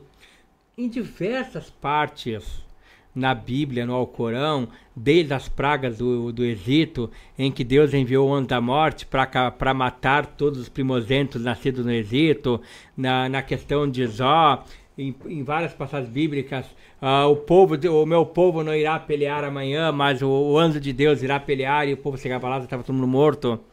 Então, não existe nenhuma passagem bíblica que os anjos foram usados para caridade. Era só para descer o pau na humanidade. As, pa- as passagens mais neutras que nós temos ah, dos anjos é a de Gabriel, que se apresentou para Maomé para ditar o Alcorão. É a de Gabriel, que se apresentou para, para entre aspas, Virgem Maria entre aspas, há, contro, há controvérsias, e aí entra a questão muito forte do porquê que Jesus não é visto pelos judeus como Messias, para anunciar o nascimento de Jesus, mas ali teve uma função de mensageiro, porta-recado, não significa que fez um bem ou, fe- ou fez uma bondade à humanidade. Então, assim como os anjos não têm uma função de ursinho carinhosos, os demônios também não são os inimigos. Existe árvore da vida e árvore da morte, noite e dia. Então, existe a esfera positiva, aonde colocamos os anjos, a árvore da vida. Existe a esfera neutra, aonde entram os daimons, a árvore quilofótica. Assim como existe a esfera negativa, como os Kakudaimons, aonde é trabalhado na questão da magia enoquiana, aonde é ritualizado, pronunciado o nome dos anjos ah, de forma invertida para trabalhar com essa esfera de destruição. Mas os demônios não são ah, portadores do mal. Eles são seres de sabedoria que são utilizados de acordo com o ego, de acordo com a, de acordo para como sentinelas para atender a vontade humana. E aí vem um dos pontos que o pessoal me pediu muito para citar aqui na live aqui, para falar aqui na live aqui. Mas mestre, ah, e, aquela história do fulano que fez um pacto com o diabo e, e- e a vida dele teve que pagar um alto preço, né? O filho dele morreu, o funcionário da empresa Sim. dele era oferecido todo ano. É toda uma história. um- É toda uma história. Tá. E, e- e por que, que eles falam isso do pacto com o diabo e eles não falam da pessoa que foi que foi na, na dita igreja, não vou citar nomes aqui pra, por questão de respeito, e doou a rescisão inteira de trabalho, É. porque ia acontecer um milagre na sua vida. A famosa fogueira, e, né? e o milagre que, e o milagre que aconteceu foi a família passar fome, porque por- ah, foi a família passar fome. Ah, ah, porque ele deu um carro para a igreja e Deus ia dar outro carro em, em troca. Um carro e melhor. O, e, e- e o que aconteceu foi ele ficar sem carro ou ele ter que fazer um financiamento para se endividar para tentar adqui- adquirir outro carro. Ah, aliás, eu, esse tempo até eu fiquei sabendo um testemunho, né, muito abençoado ser dessa pessoa, né, que doou seu carro para a igreja, que o que, que ele fez? Ele tinha o seu carro, com o seu carro valia 4 mil e o seu carro tinha 10 mil de dívida. Golzinho. E ele passou, e ele, e ele doou o seu carro para pra, pra igreja. A E realmente foi uma benção. Foi Uma benção. A dívida foi porque pra igreja. A dívida foi pra igreja e se livrou dele. Então esse cara realmente foi muito abençoado Mas- por abençoado. Eu tenho dois casos referentes aí. Essa. Todo mundo sabe que é da. da... Negócio da folgueira lá. Enfim, não vou falar o nome completo, mas todo mundo sabe o que é. Aham. Um que, inclusive. É a fogueira santa da Igreja Universal. Um, inclusive, que era. Eu falo mesmo. Que era. Não, vou- não, vou, não vou dar pa- particularidade da pessoa, porque depois aí entra. Não, aí já é, já é. Enfim, era do meu meio ali. E a pessoa tinha alguns problemas psiquiátricos e, mano, ele ouvia a voz de, tipo, da, do, ali do pastor ali falando pra ele, falou, tem que doar, tem que doar. E o moleque começou a doar. TNG 1000 vendia por 100, pra pegar aquele dinheiro e dar. Televisão, querendo vender televisão, querendo vender tudo dentro de casa. Parecia um, um usuário de entorpecente, só que dá tudo em troca lá. Só que, meu, ele totalmente tinha problema mental, tanto que ele ficou internado e tal, tomou uns remédios lá. E tem outro caso que realmente a pessoa doou o carro. e ela conseguiu um carro melhor. Eu conheço a pessoa, inclusive também é do meu meio ali. Inclusive é no raio ali de. Da onde eu tô ali, no, no mesmo, no, no mesmo perímetro. Só que é o seguinte, essa pessoa que conseguiu o carro melhor, ela doou o carro, mas- ela conseguiu o carro melhor, mas tipo, é aquela pessoa que acorda 6 horas da manhã e chega em casa meia-noite, de tanto trabalhar. Porque aí, ligado? aí entra muito Aí é, forte. porra. aqui- a- Vai a- conseguir mesmo, desculpa, a pessoa tem um foco, trabalha. Sim, mas aí é que tá. Existe uma questão, aí isso é muito, eu digo muito quando você trabalha a questão de pacto com mamão. Mamão vem de hebraico significa dinheiro. Você trabalha a energia do dinheiro, você trabalha a energia da prosperidade. Você dá, você oferta para movimentar essa prosperidade em relação aos deuses. Mas aí é que tá. Mas tem que partir do raciocínio lógico de você dar de coração o que, o que, te- o que te sobra, o que você tem a mais, mas não é tirar o que tu tem para ofertar o que, tu, o que tu não tem. Porque você vai dar e você vai sofrer porque você deu. Você cortou a energia de prosperidade. Quer ver um exemplo? Eu tenho, eu tenho clientes que eu atendo, que são empresários, clientes da política, que fizeram rituais de um valor ah, expressivo comigo e que ganharam a eleição. Caraca. Mas ele não tirou a cueca dele pra entregar pra mim, Uhum. pra depois ficar se lamentando que tava passando frio, que ficou até sem cueca. Uhum. Ele, daquilo que ele tinha de abundância, Uhum. ele fez uma oferta pro templo para poder conseguir uma bênção Uhum. por parte dos deuses.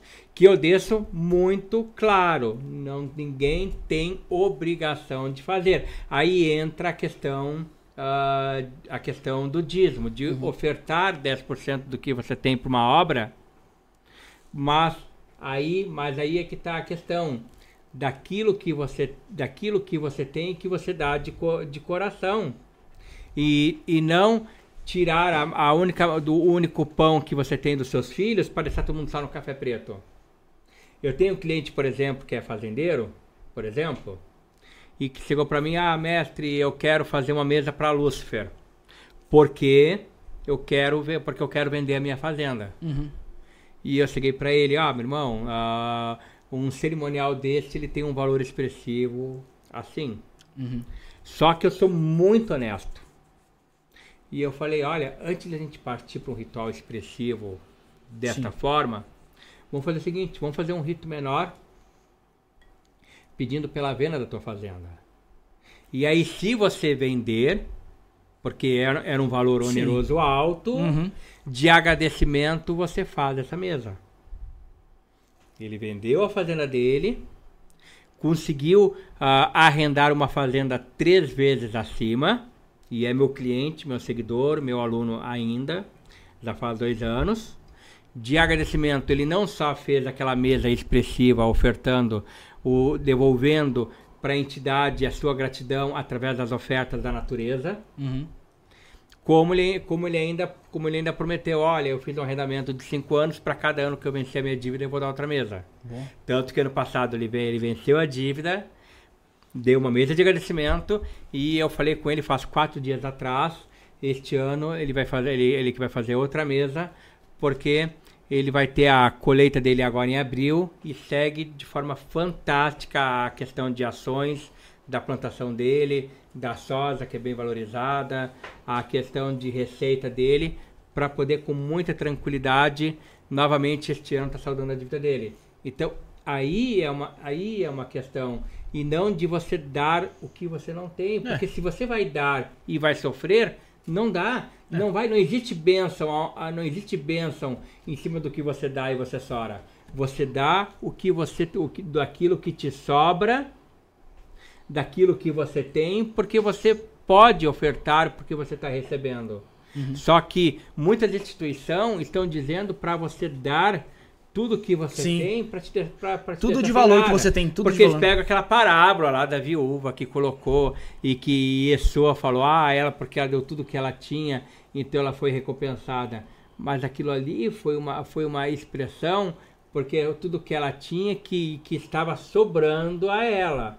E não a roupa do corpo que ela tirou e ficou pelada e, Uhum. E, e foi, e foi passar fome.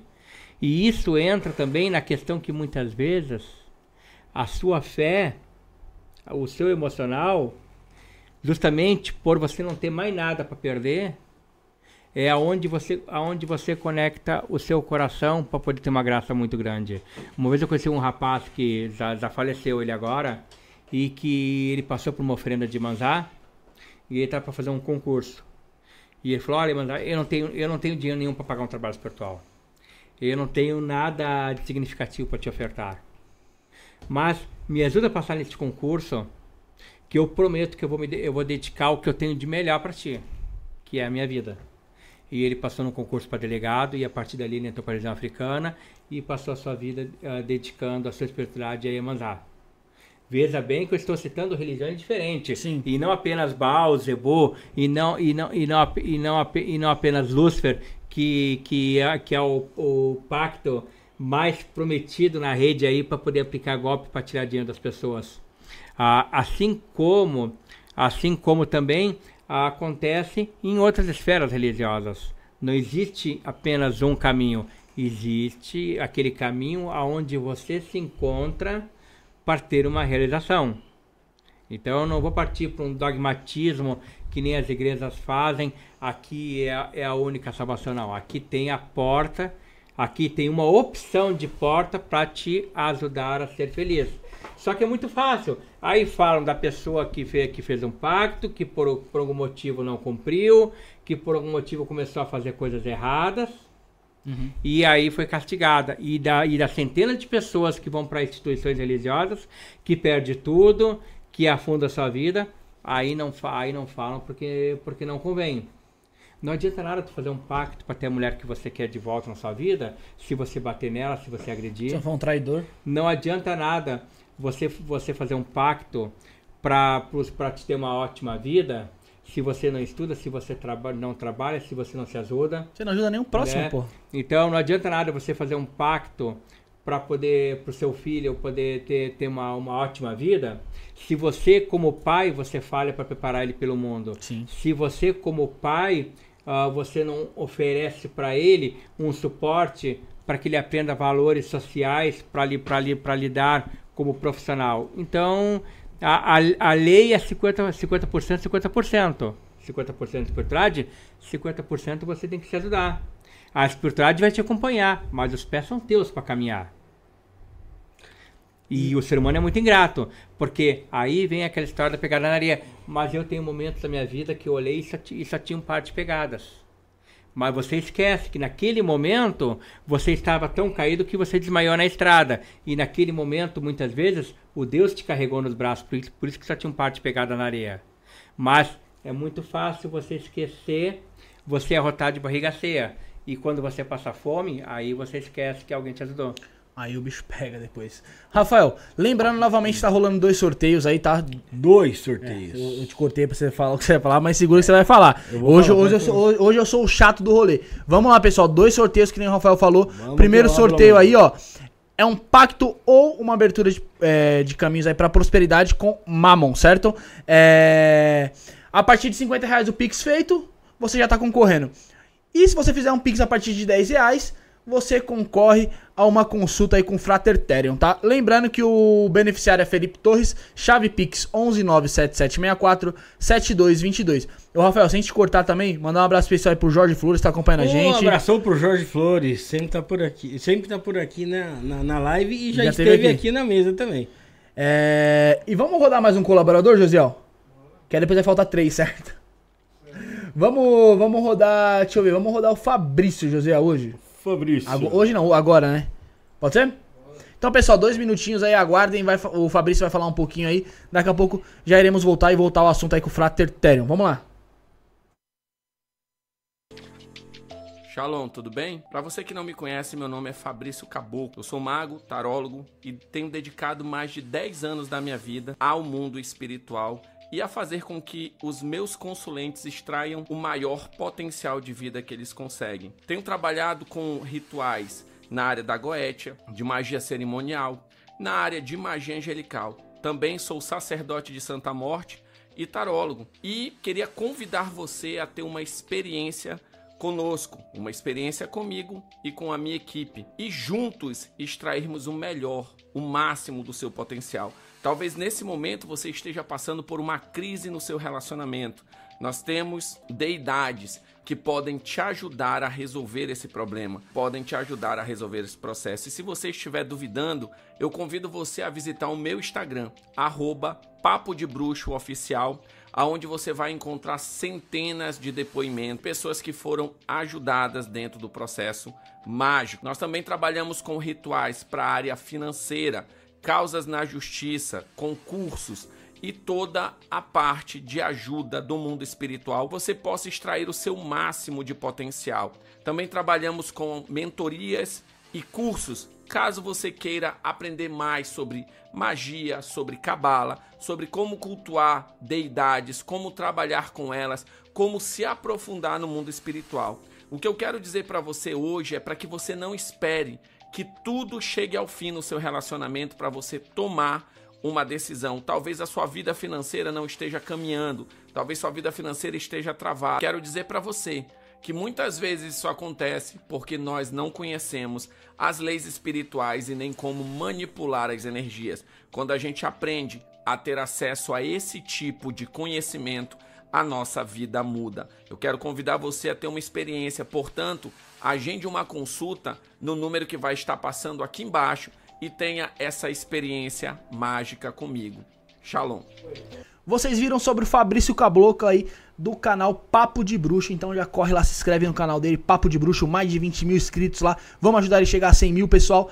E além do que o Fabrício falou tudo aí pra vocês aí no, no que passou, no VTzinho que passou, ele também está com o perfume da deusa Lilith. Desperte seu magnetismo, sedução e luxúria, uma fragrância consagrada à deusa da noite. Ah, Brunão, como que faz pra mim adquirir? WhatsApp, mano. 92 o DDD, tá? 9 9430 8675. Novamente, DDD 92 9 9430 8675. Você é interessado? Fala que veio pelo Isso Não é Podcast, que eu tenho certeza que ele vai te dar um desconto lá, Josiel. Você pode me reforçar? 20? O Josiel fez assim com, com um dedinho assim de cheetos dele. Eu falei, dois? Aí ele falou, é 20%, meu brother. 20% de desconto. Chama lá e fala que viu no Isto Não é Podcast. Rafael, você tem alguma pergunta aí? Tem. Se não tem tiver, uma- tem uma pergunta do chat. Tem uma pergunta aí. Enquanto você separa aí do chat, eu vou fazer uma pergunta. É, Otério, eu, eu lembro, eu, sempre gosto de citar as coisas que eu aprendo com assistindo filme, série, essa- essas coisas aí. E eu lembro no filme Todo Poderoso lá, né, do, do Jim Carrey, que ele fala a seguinte frase. Tá tudo dando errado na vida dele, tudo que ele faz dá errado, perdeu o emprego, perdeu, foi embora de casa. E ele fala assim: Eu acho que Deus é um menino mau com uma lupa e eu sou uma formiguinha aqui. E ele tá me, tá me zoando aqui, né? E aí acontece tudo aquilo no filme, Deus aparece pra ele e tal. É, a gente corre o risco de lidar com uma inteligência tão maior que a nossa e ela dar uma zombada com a nossa cara durante um pacto ou um acordo? Vou botar assim, eu boto assim, ó. Ah, novamente, a gente lida com inteligências, então superiores, que estão ah, a trilhões de anos-luz à nossa frente. Então, por ser uma inteligência, eu não acredito que eles percam tempo ah, com, com conceitos de diversão em relação a gente. Mas nós temos que lembrar que nós fomos dotados de, de, uma, de um barbante e uma engenharia universal que, dá, que mantém toda ordem do, de, entre ordem e caos muito sata que a gente como agência gostaria de quebrar e que é a nossa maldição dormir e saber que não pode quebrar isso, que é o livre arbítrio. Então, né, botei este copo para frente, ok, tive uma decisão, posso voltar para trás? Posso, mas não muda o botar para frente. E tanto que ah, uma das coisas que você não consegue comprar, independente da quantidade de dinheiro no mundo, é o conceito de tempo. Tu não consegue comprar os segundos que voltaram. O que, que eu quero dizer? As pessoas, ah, que nem nessa cena do filme, ah, porque alguém está zombando a minha cara. Será que está zombando a tua cara? Ah, por que, que ele ia perder tempo com isso aí? Acontece que as pessoas são burras, muitas vezes na sua burrice, na sua ignorância, acham que podem manipular, acham que podem barganhar ou negociar a todo tempo com os deuses, a ponto de manifestar sua vontade sem ter consequência. Você, você pode negociar uma xícara, ok, você, ok, você negocia uma, você negocia uma xícara, mas você vai ter a consequência de ter que carregar essa xícara, essa xícara para onde tu for. Sim. Então, uh, você quer, você quer negociar uma oportunidade, mas você vai ter a consequência que essa oportunidade te trouxe. Então, poderes levam a responsabilidades. Então, tem consequência desses atos. Ah, eu quero, eu, eu quero negociar uma possibilidade de ter várias mulheres. Mas, ah, mas de repente engravidei alguém por fora. Tá? Não é, não é, ah, os deuses estão na minha cara, porque você... eu, eu fiz o filho por fora. Não, você, você que gozou você, errado, meu velho. Você, que... você é que não te preveniu. É, então, as pessoas, têm, as pessoas querem efeitos, mas não querem assumir consequências. Aproveita, aproveitando, Felipe, é que nem tu questionou aqui a questão, a Rafael. questão de demônios, demônios ser maus. Vamos pegar um exemplo bem, bem clássico aqui, para ver como é que, para te comparar, como é que é a questão do pensamento humano. Beelzebub, um dos daimons mais famosos aí de, de pactuação. Baalzebu, Beelzebub. Beelzebub significa Senhor das Moscas. Na antiguidade, entre o povo persa, Cartago, povo hebreu, era Baal. Baal, que significa Senhor. Uhum. Da onde que Baal, ou Bel, uh, virou Senhor das Moscas, que Zebu significa mosca. Olha, para te ver a, a questão, como também é limitada a capacidade de entendimento da época. A medicina não era avançada. Sim.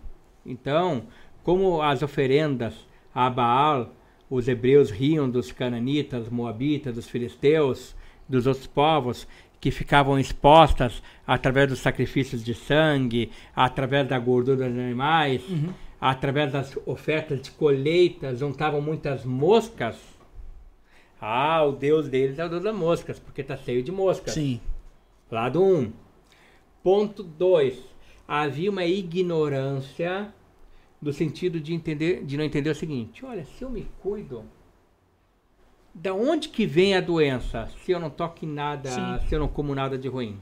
Ah, a doença só pode ser trazida pelas moscas porque elas têm tudo que é parte. Uhum. Então, se as moscas trazem o mal, o senhor das moscas é o senhor do mal. Sim.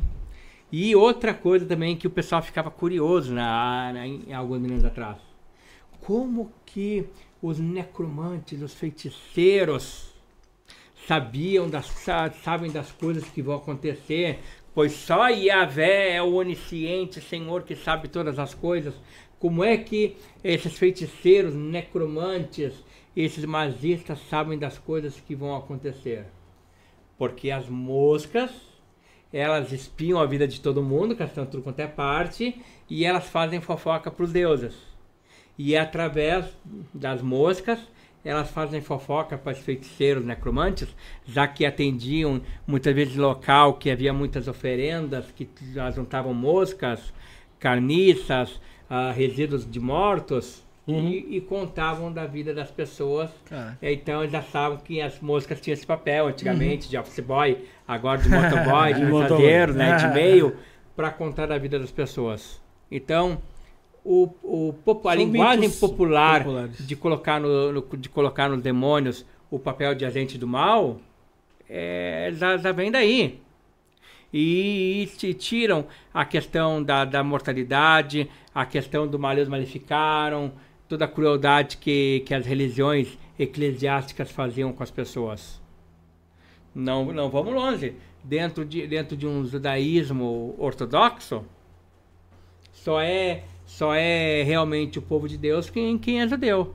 Tanto que eles não reconhecem a, a, o sacramento do, do Tem Messias que ter o sangue judeu, né? Salvo agora o judeu crente que existe, que é o judeu messiânico, que, é. que resolveu adotar a figura de Yeshua, diferente do, do, judeu, do judeu ortodoxo. e, e anulam que por milênios, por milênios, a, a religião pagã, a, a liberdade de cultuar vários deuses sempre, sempre existia. Então são, ah, são hipocrisias da, intole- da intolerância religiosa e da mediocridade intelectual do pessoal. Assim como o contexto nazista de supremacia branca, ah, com, e aí até hoje tu vê nos contos literários, eles pintam Adão e Eva como se fosse branco.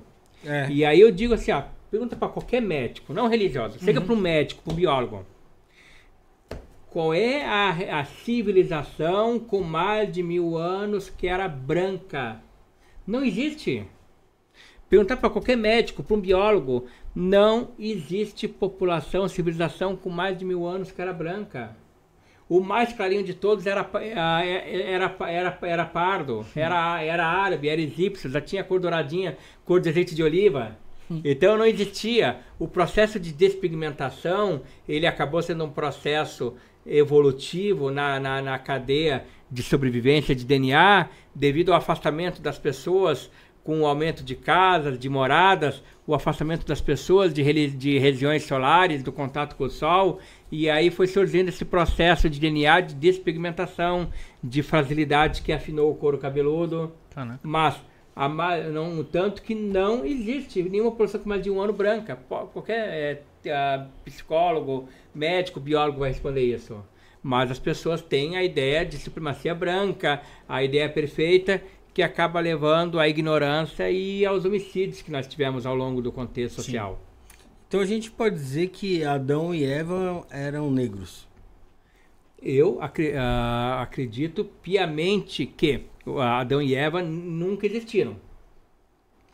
Partindo pelo próprio Gênesis ali, que tinha Adão, Adão e Eva, zerou Caim e Abel, aí e depois teve Sete. Mas, tá, é- mas, é- mas, aí- por exemplo, Caim matou Abel. É. Tá. E, e, e aí, então exi- existiria só isso daí.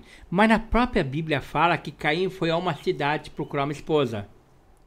Então eram parábolas de civilizações. Mas, sem fugir deste contexto, sim, os primeiros homens podiam não ser, não ser ah, tão, tão, tão, tão de coloração forte, Retintas. né? Como talvez alguns africanos, angolanos, ah, do Senegal, mas estavam muito longe De de brancos. povos brancos.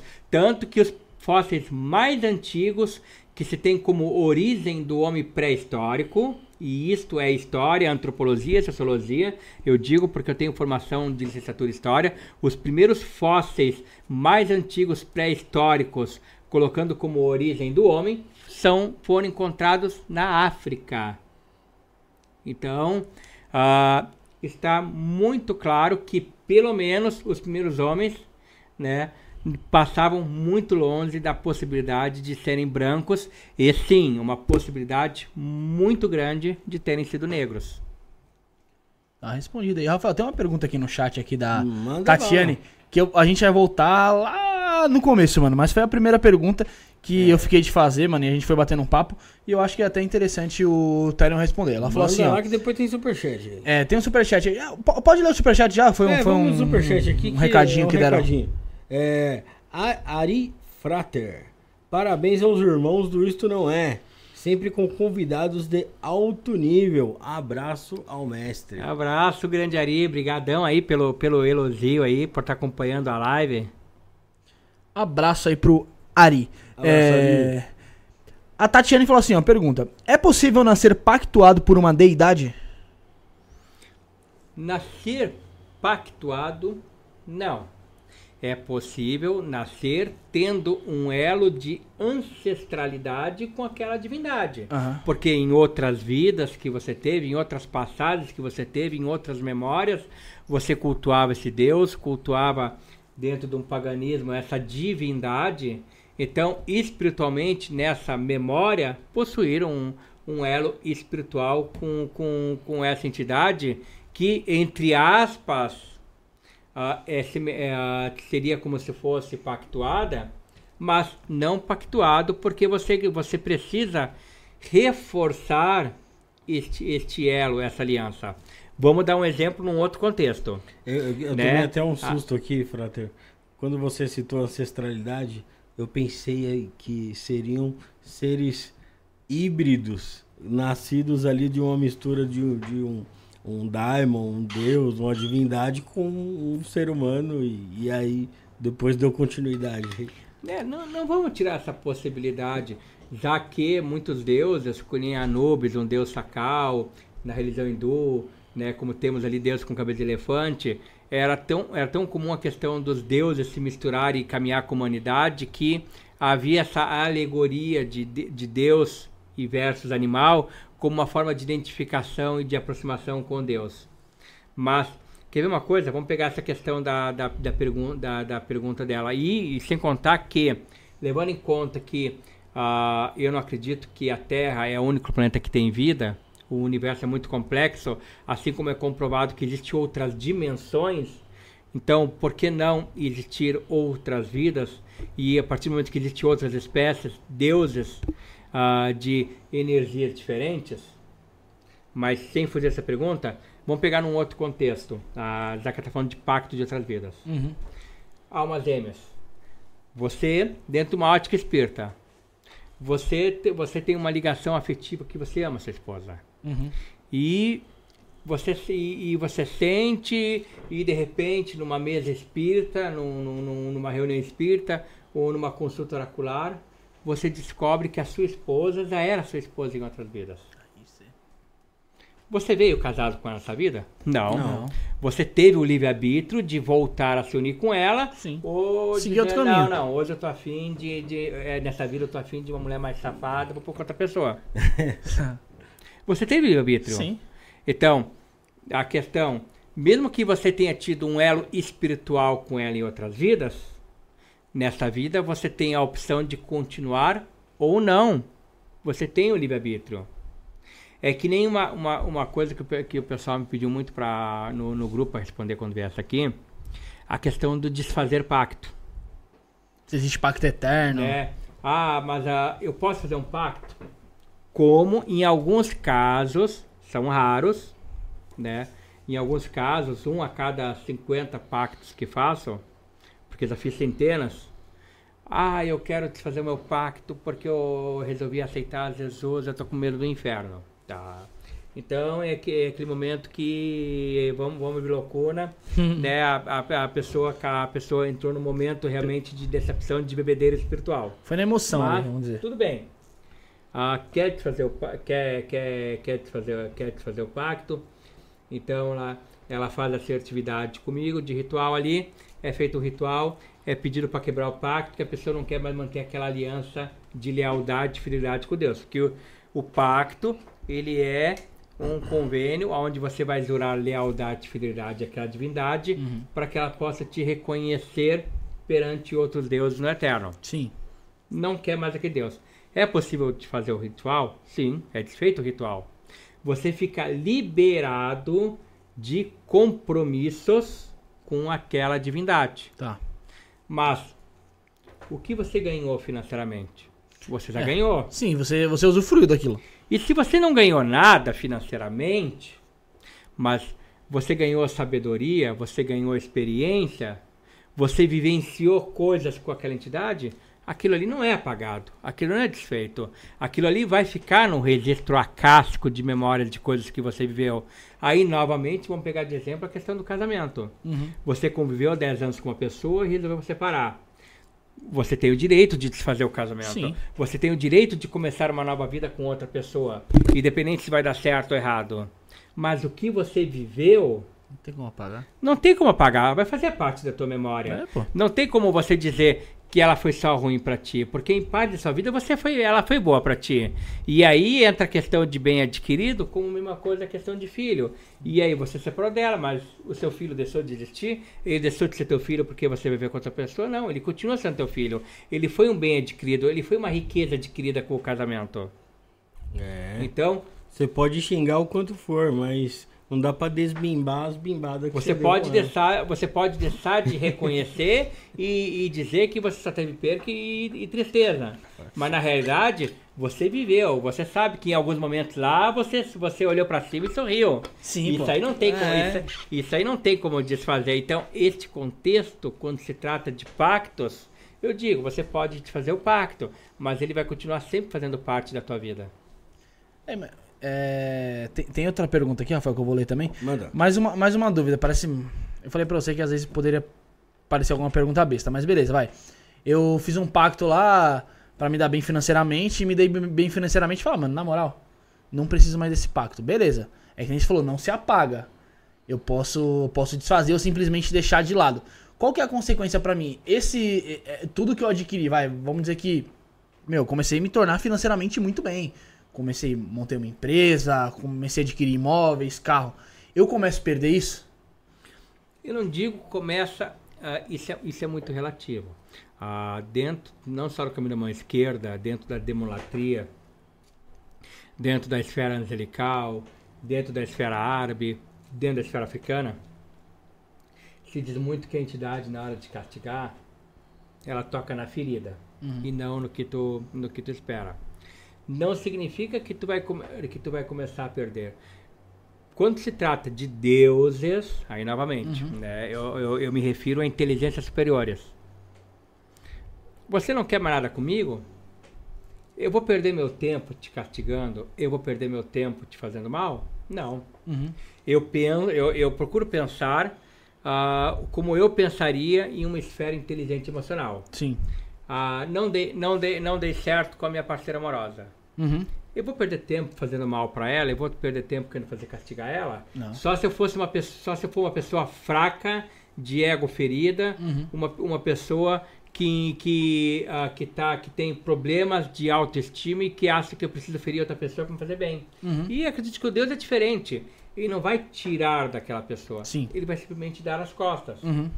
Só que aquela pessoa que adquiriu bem, que adquiriu patrimônio, que adquiriu contatos, relacionamentos, porque ela teve uma fagulha chamada novamente intuição, destreza, esperteza para tomar decisões, sabedoria para poder ter foco para vencer obstáculos, ela vai começar a não ter. E aí ela acha, ah, mas o Deus está me tirando tudo que eu adquiri. Não é que o Deus está te tirando o que tu adquiriu. Ele só deu as costas para ti. Só que aquela sabedoria, como Salomão pediu sabedoria para poder em vez de riqueza, aquela sabedoria, aquela esperteza, ou como fala na linha de pelintra, aquela boa malandragem para adquirir, você não está mais tendo. E aí você começa a errar nas decisões, você começa a errar nas escolhas que tem que fazer. E isso começa a te levar para poder começar a perder Sim. as coisas que você tinha, as coisas que você tinha. Ah, mas meu casamento começou a ir mal porque eu desfiz o pacto. Não. Não é que ele começou a ir mal porque você desfez o pacto.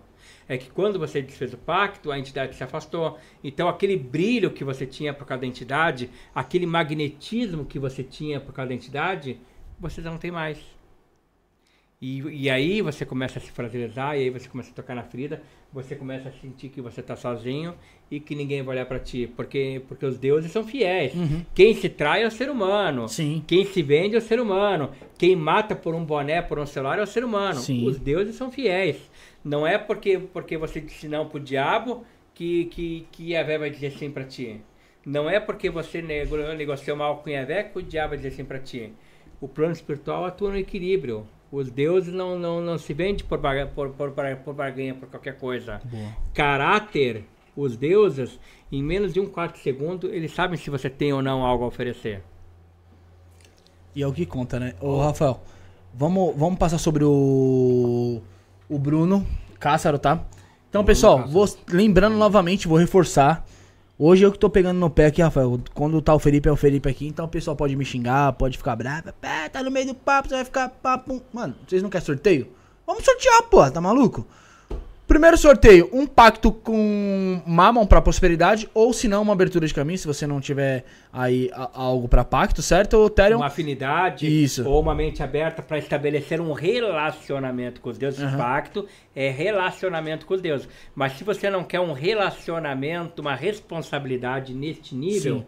de cultuar, de adorar, de venerar, fica só numa abertura de caminho para poder pedir uma luz na escuridão. Então, você fez o Pix a partir de 50, já estará concorrendo a esse pacto ou essa abertura de caminho. Fez o Pix a partir de 10 reais, vai estar concorrendo a uma consulta com o Frater Therion aí, tá bom? Ah, Brunão, qual que é o Pix? 11977647222, beneficiário Felipe Torres.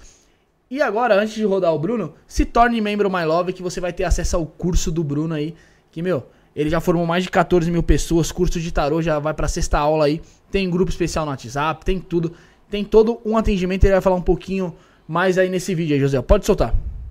E se você quer aprender tarô de verdade, do básico até a sua primeira leitura, eu te convido a fazer esse curso. É um curso que vai ser dado aqui para os membros do canal. Então, se você não é membro, se torna membro neste programa aqui, ó, de membros, que está aqui embaixo aparecendo. E se você não faz parte deste programa de membro, você tem a oportunidade de fazer um upgrade do seu programa de membro para você também fazer parte do nosso curso de tarô.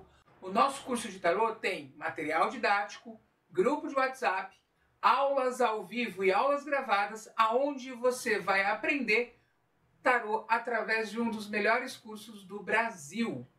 Vamos lá, galera. São mais de 15 mil alunos que passaram pelas minhas mãos e a grande maioria deles saíram lendo tarô. Então, eu espero que você também consiga aprender as maravilhas dessas cartas fazendo leituras para autoconhecimento, processos divinatórios e também atendimento a outras pessoas. Vem comigo, se inscreve agora no programa de membros, torne-se um membro nesta categoria que está aparecendo aqui embaixo e você vai com certeza aproveitar muito essas aulas. Vem com a gente. Isto é Tarô, o novo curso dentro do canal. Isto não é podcast. Até lá! Vocês viram aí sobre o Bruno Cássaro, certo? Então, como que você faz para adquirir o curso dele? É só se você se tornar membro My Love aqui do canal por R$ 29,90 por mês, você já consegue ter acesso às aulas do Bruno Cássaro. Lembrando que só quem é membro My Love, você que é membro da, ga- da galera e quiser fazer o upgrade, ou se não, outro plano aí que tem abaixo do membro My Love, você também consegue fazer o upgrade e aproveitar esse curso aí. Grupo especial somente com os alunos. É, e dúvidas aí no, no, no privado aí no particular, eu tenho certeza que o Bruno ele tira de você, ele gosta de atender o pessoal, ele gosta de tirar dúvidas e ele é bem didático, é certo, Rafael? Certíssimo, Bruno. Tem pergunta aí, Rafael? Tem- tinha uma daqui do. Tem, Tem- tem- um questionamento. Antes do José fazer a dele, daqui a pouco o José vai, vai, vai fazer a dele aí. É, a Ana Paula aqui, ó. Ela questionou, ela foi, foi braba aqui, hein? Ela falou assim, ó. Se o pacto não é pra ficar rico, por que é, tem quem faz e fica rico? É muito, é, é muito simples. Novamente, que nem eu citei a questão de, a questão de, de, de cliente, da política, empresário que fez. E não limitando a pessoas mais humildes que conseguiram progredir. Por que, que alguns fizeram? Em primeiro lugar, o pacto ele não, ele não, ele é para um relacionamento com o Deus, com a divindade, com o eterno. Para você ter uma prosperidade espiritual, para você ter direito à vida eterna. Ponto. Só que a partir do momento que você estabelece um relacionamento com uma inteligência superior, novamente, estamos falando de estabelecer um contato, um bate-papo, um diálogo com alguém inteligente. Aí a pessoa, sabendo tirar proveito disso, ela pede a alguém inteligente o quê? Sabedoria, soluções. E isso, só que isto é conciliado de acordo com a maneira como, como ela está regendo a sua vida. Não tem como tu, o, tu, Bruno, tu querer fazer um pacto para se tornar um grande advogado se tu não estudar direito. Sim. Não, não tem como.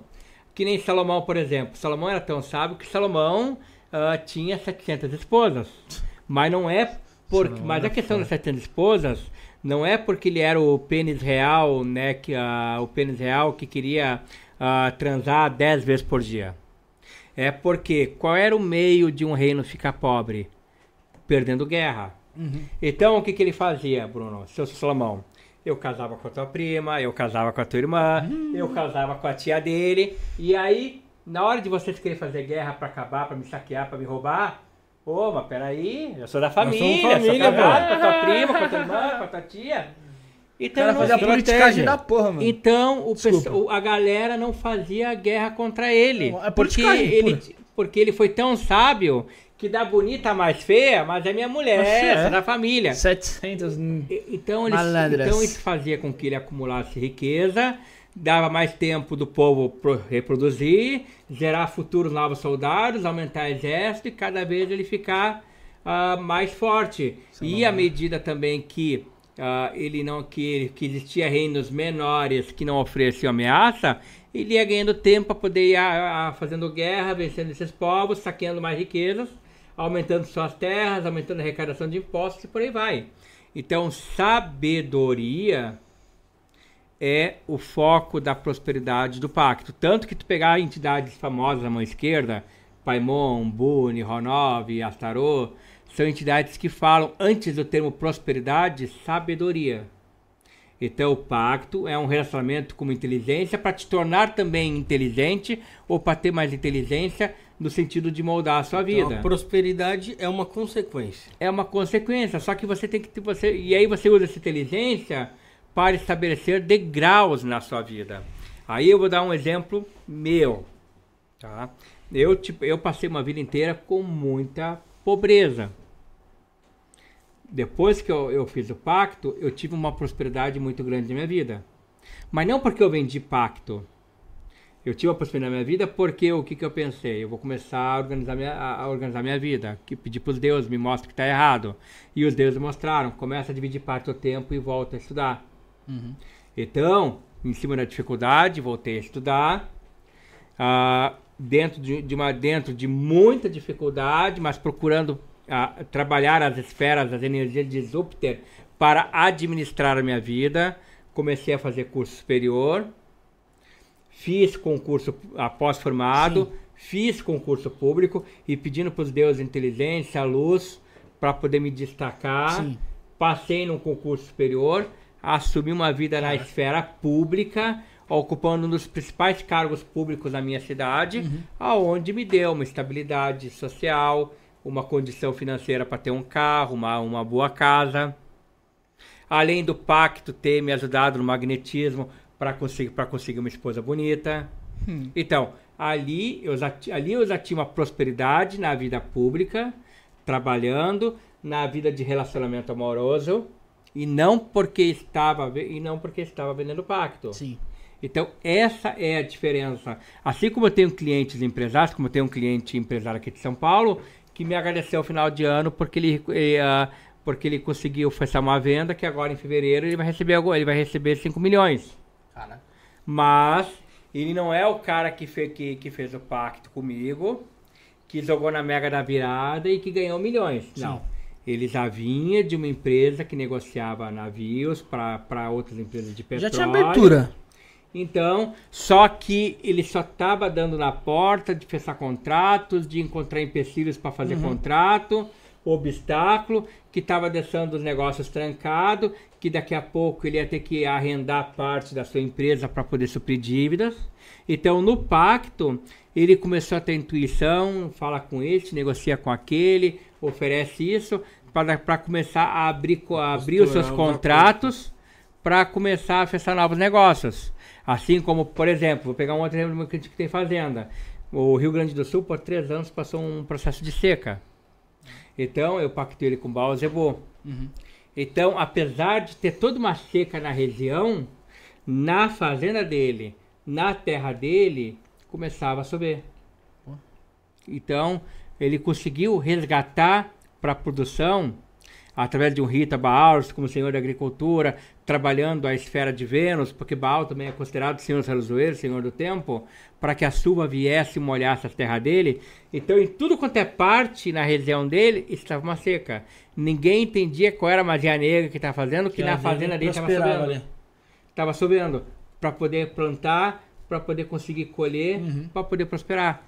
Mas, novamente, ele não fez o pacto e alguém chegou, Bruno, vou te dar uma fazenda de presente. Ele já tinha uma fazenda. Sim, pô.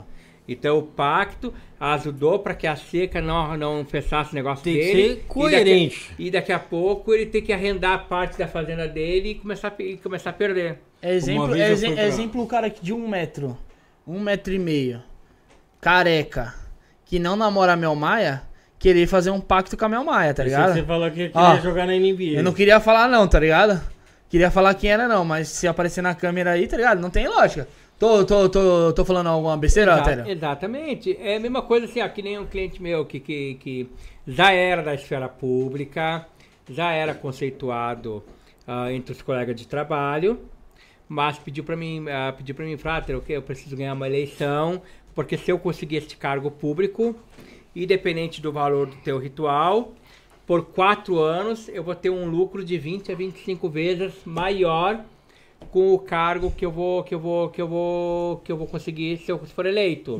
Além de uma incidência na minha aposentadoria que também vai me trazer um lucro posterior depois. E aí ele, ah, fiz o trabalho para ele e ele acabou sendo o único candidato na eleição na cidade dele, não teve concorrente, ganha, ganhando com total de votos porque foi o único que se candidatou.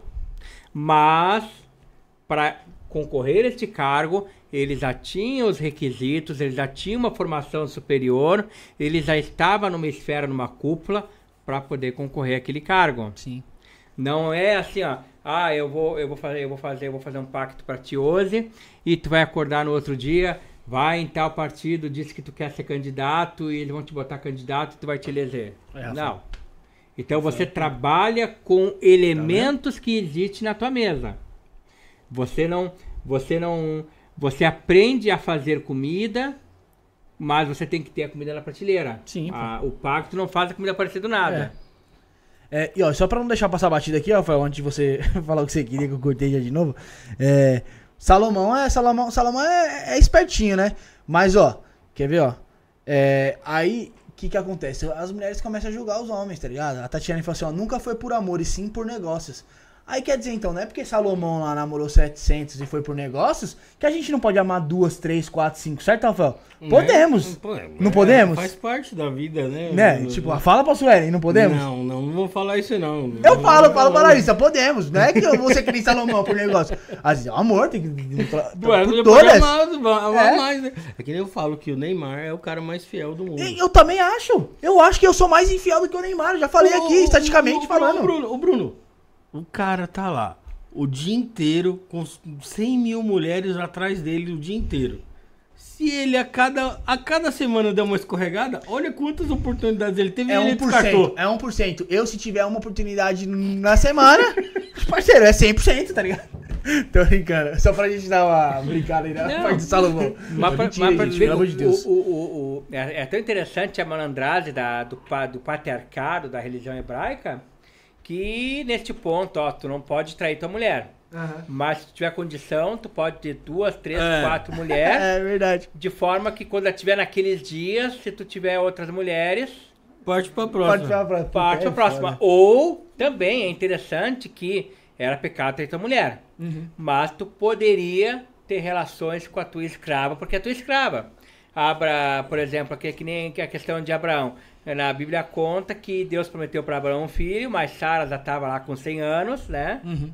E aí, ah, pá, mas ela já tá muito velha, não tem condição de fazer um filho, então ele foi lá e mandou ver na, na escrava. Na escrava. Tá, mas e aí? E, e cadê, e, cadê, e, cadê o, e cadê o pecado aí? Que nem a questão, a questão de, de Loki, quando Sodoma e Gomorra pegaram fogo, fuzil, fuzil com as filhas, a esposa dele virou, virou uma estátua de sal porque olhou para trás, que não podia ter olhado para trás. E aí conta na Bíblia que as filhas de Ló, preocupadas, e agora, como é que vamos dar origem à descendência, de Abra, descendência do nosso povo? Vamos fazer o seguinte, vamos mamar o pai de vinho e mandar ver com o pai pra gente poder engravidar e dar origem à descendência. E, e eu nunca vi, eu nunca vi bêbado render, né? Mas lá ele mamado de vinho lá, né? Opa! Aí no pouquinho, né? Fez de conta que não reconheceu as filhas e mandou ver e engravidou as duas. Tá aí, cadê o pecado aí? Então, a, a questão de a questão de ética e interesse É conveniente. é- era mais barganhada na religião hebraica do que na, do que na mão esquerda. É, o Rafael, tem pergunta aí no chat novamente aí, ó. O, a Tatiane. Tem, A- tem uma do Léo Tesser também aqui. Do Leonardo? Então lê, a do Leonardo, que eu já li uma da Tatiane, mas a do, do Leonardo eu não li nenhuma hoje. Lê aí. Você que manda. A do Léo... Enquanto isso, o pessoal pode deixar no like, pode compartilhar na live. Lembrando, tá rolando dois sorteios aí. O primeiro é um pacto ou abertura de caminhos aí pra prosperidade, tá? Pix a partir de 50 já estará concorrendo. Ou se não, Pix a partir de 10 já estará concorrendo a uma consulta com o Frater Therion. A do Léo foi a seguinte: Muitos dizem que Diamonds não tem afeto por humanos, ainda que não seja comum entre nós mortais. Eu sinto o contrário. Alguns poucos deles têm até carinho por mim. Qual a opinião do senhor sobre? Tá. Vamos, ah, vamos à concretização do fato, tá? Ah, não, deuses não possuem afeto pelo ser humano. Porque eu, eu tinha 20 anos de idade, tá? e aí eu vou, eu vou entrar num contraste um pouco com a minha experiência de vida, até pro Léo não se sentir de mal e ele entender o porquê que ele tem essa sensação de, de carisma né? Mas também num conceito bem rápido. Eu tinha apenas 20 anos de idade quando eu tive meu primeiro contato com Luzbel, que é uma das faces de Lúcifer, portador da luz. E Luzbel me mencionou exatamente o seguinte, que eu admito que na época eu não concordei com ele, né? Com 20 anos, era bastante maturo espiritualmente. E ele foi aí, e ele apareceu no mundo, e na época eu, era, eu, eu queria muito minha namorada minha de volta. E aí eu mentalmente em pensamento, porque os deuses leem em pensamento, eu pensei, ah, é agora que eu vou pedir pro senhor para trazer a minha namorada de volta. E numa esfera extremamente dura, me fazendo, me fazendo calar até os pensamentos e não, e não insistir. Ele apenas falou a, a seguinte frase, com uma voz muito forte, semelhante a trovão o amor destrói. De fato, na minha maturidade, eu não concordei com ele. Hoje eu concordo. Amor, afetividade, destrói. São sentimentos ah, que não levam a nenhuma redenção. Que somos dependentes pela nossa fraqueza, porque precisamos de algo para nos preencher mas são sentimentos destrutivos. Tanto que eu concordo com Mephistófeles quando ele diz que o ser humano se torna perfeito quando ele aprende a se tornar como a sombra vazio de todas as coisas. Porque tu só sofre pelo que tu sente falta, tu só sofre pelo que tu acha que tu precisa. E aí eu digo então, os deuses não têm afeto para o ser humano porque a afetividade é um sentimento destrutivo. Porque ah, tu é feliz enquanto tu tem, mas tu- quando tu perde, tu sofre. Tu, tu ama o teu filho. E quando tu perder o teu filho, você vai sofrer. E você vai passar, e se teu filho morrer antes de ti, até teu último dia de vida, até teu último dia de consciência, você vai sofrer. E, se, e quando chegar a hora de tu desencarnar, se você não encontrar o teu filho, você vai passar a tua eternidade sofrendo, porque você quer ver o teu filho. E se você desencarnar, além de você não ver o seu filho, se te disserem, ah, fulano, teu filho tá lá na cova do- dos cães do inferno ah, sendo torturado. Além de você ficar triste porque tu não tem contato com o teu filho, você vai passar uma eternidade num novo inferno porque tu quer salvar o teu filho de um lugar que ele está sofrendo mais, independente das atitudes dele, porque mãe, a, a mãe defende até o filho, ah, até o filho estuprador e bandido. Porque, por quê? Porque você ama. Então, isso se torna um inferno, se torna um sofrimento. Então, isso é uma fraqueza dos deuses. E os deuses são livres da fraqueza. Mas por que, que os deuses criaram o ser humano então, porra? Porque, em primeiro lugar, a, o ser humano, conforme enumeriza as tábuas sumérias, na base da lei draconiana, diz que os seres humanos foram criados para servir aos deuses podendo ou não atingir um processo de identificação, se tornando como os deuses em, em continuações de universo. Que, aliás, a única religião cristã que, ah, por conhecer muito do ocultismo, defende nas suas leis cristãs, é, inclusive é a religião ah, dos mormons, a igreja do santo de Jesus Cristo dos Santos últimos dias. Defende, ah, defendem essa máxima ocultista. Então, neste processo, porque a eternidade, por mais que tu seja eterno, Tu pensa numa eternidade sem nada para fazer. Que nem a Clara, apenas eu passe, apenas ah, passeando, olha, olhando a paisagem. Não tem sentido. Não mesmo. Então, neste processo de, de, de mediação, de interação, foram criados humanos. Mas aí vem essa questão, mas mestre, mas eu sinto que alguns deuses têm afeto por mim. Eu entendo isso. Porque meu, eu tenho 14 pactos. Meu primeiro pacto foi com Beelzebub quando eu tinha 20 para 21 anos de idade. E, e eu tive várias ah, rituais, conexões de relacionamento afetivo com, com, com a divindade de Beelzebub, que muitas vezes, até nas minhas postagens nas minhas redes sociais, eu, eu, eu, eu chego a me referir a Beelzebub como pai. Mas, em cima da minha maturidade, e inteligência e conhecimento espiritual, é lógico que eu não sou filho de Beelzebub como Hércules, filho, de, fi- filho de Zeus. É lógico. Só que quando você estabelece um ritual, Léo, você, você está tendo contato com um legionário, com um espírito que está fazendo um, um trabalho de mensageiro, de sentinela para aquele Deus. Não é e com o próprio Deus. este não é com o próprio Deus. E este espírito que está fazendo esse trabalho de mediação com a vibração, com a energia do Deus, na mai- a maioria desses espíritos tiveram uma vivência humana, tiveram uma encarnação humana. Então eles acabam também, por terem sido humanos, afinizam. ainda tendo energias e, e- e- e defeitos como sentimento, como, como carisma. Então, te dando essa sensação de essa sensação de afeto.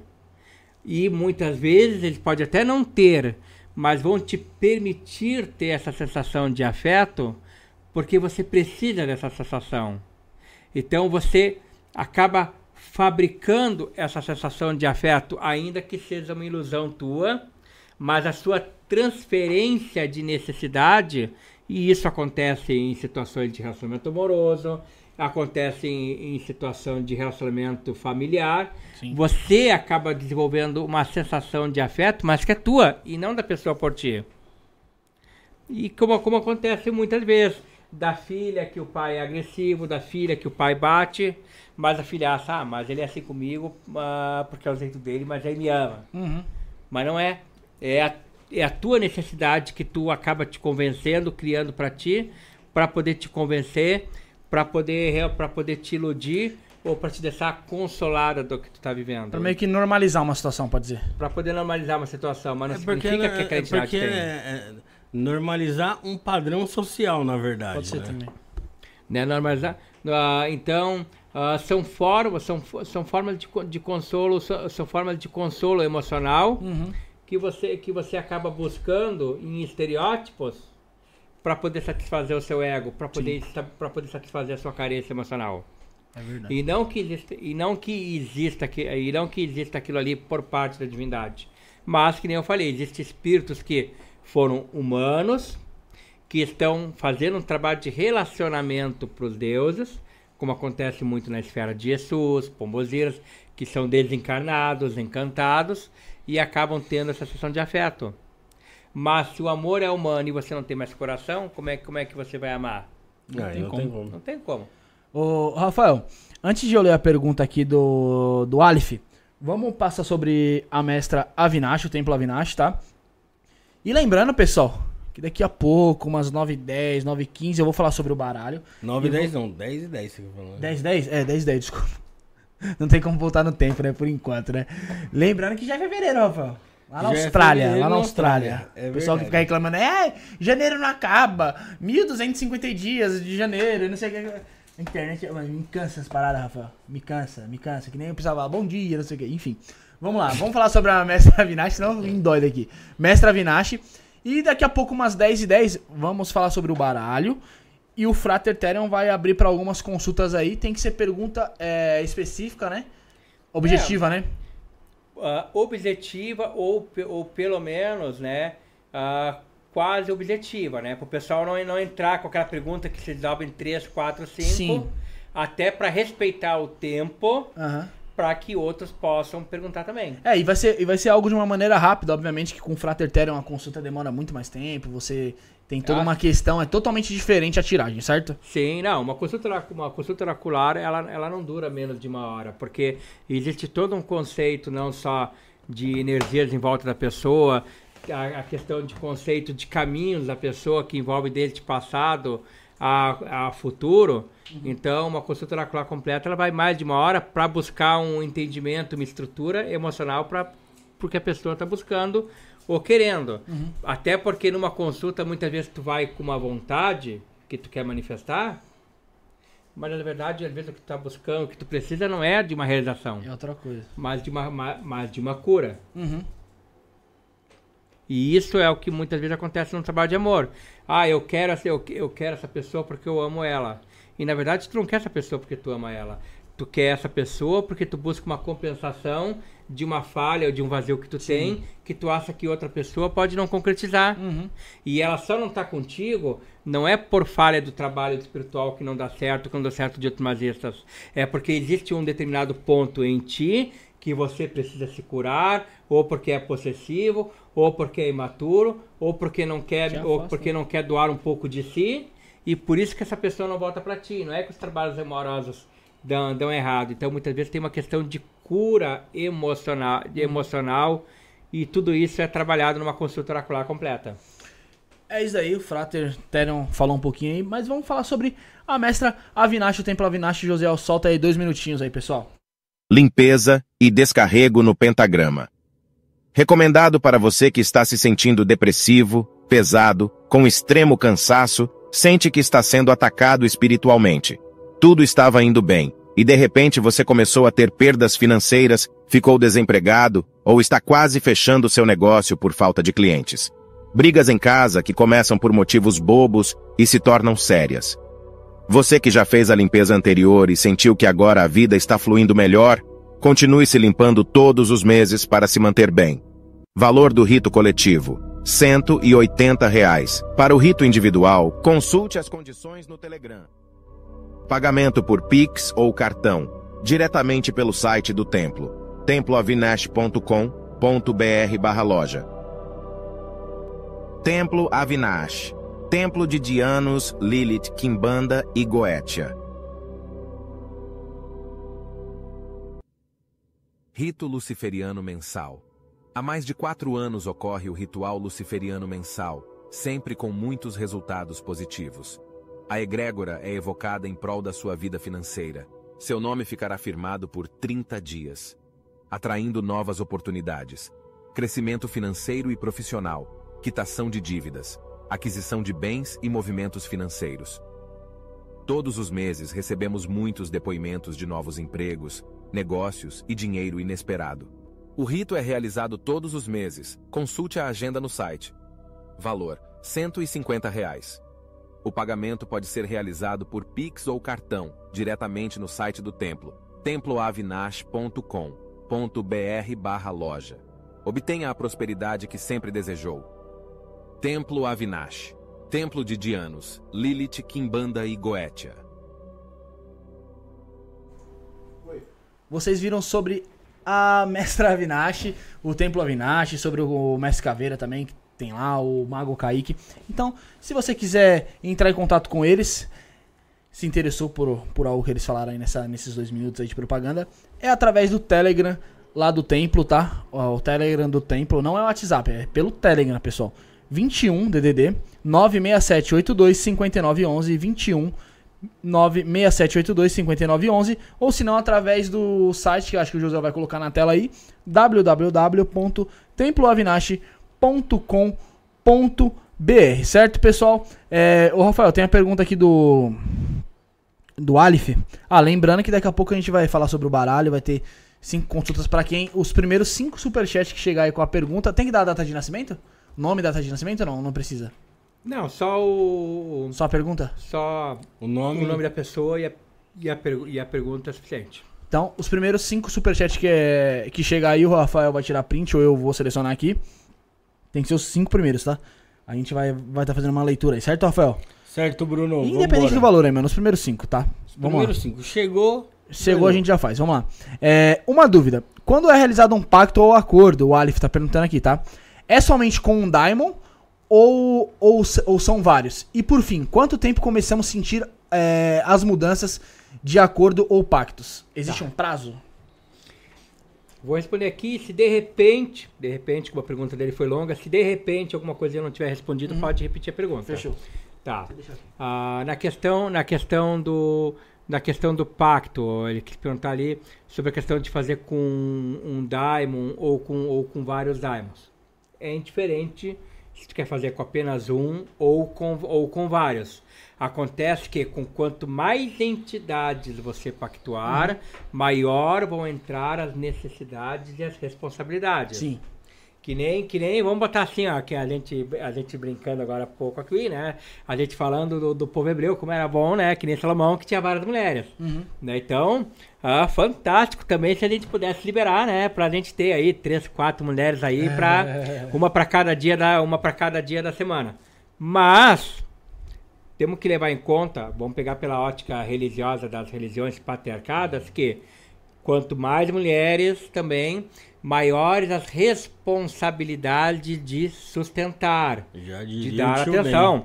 Tanto que não vamos longe, nos Estados Unidos mesmo, em Utah, é ainda liberado o casamento polígamo. Mas esses são os Mormons, né? em Utah. São os Mormons de Utah, né? Só, mas só os mormons de Utah. A igreja mormon inicialmente era toda polígama. Aí por, aí, por uma coincidência, quando saiu um decreto do governo dos Estados Unidos, que a igreja ia começar a perder e ser confiscada as suas propriedades por causa da poligamia, deu. Deus Acabou. avisou o profeta que o casamento polígamo não vai continuar para que a igreja não perca suas propriedades. Mas em Utah, como as leis do estado podem ser se valer diferente das leis federais, em Utah tem a questão da igreja mormon ortodoxa, onde é liberado que o homem, contanto que tenha condições financeiras para sustentar, pode ter mais de, mais de uma mulher. Então, né, a questão de Deus, mesma coisa. Ah, eu quero pactuar com Pai, Mumbal, Zebu, Orobás, Astarote, ah, com Sete, com Anubis.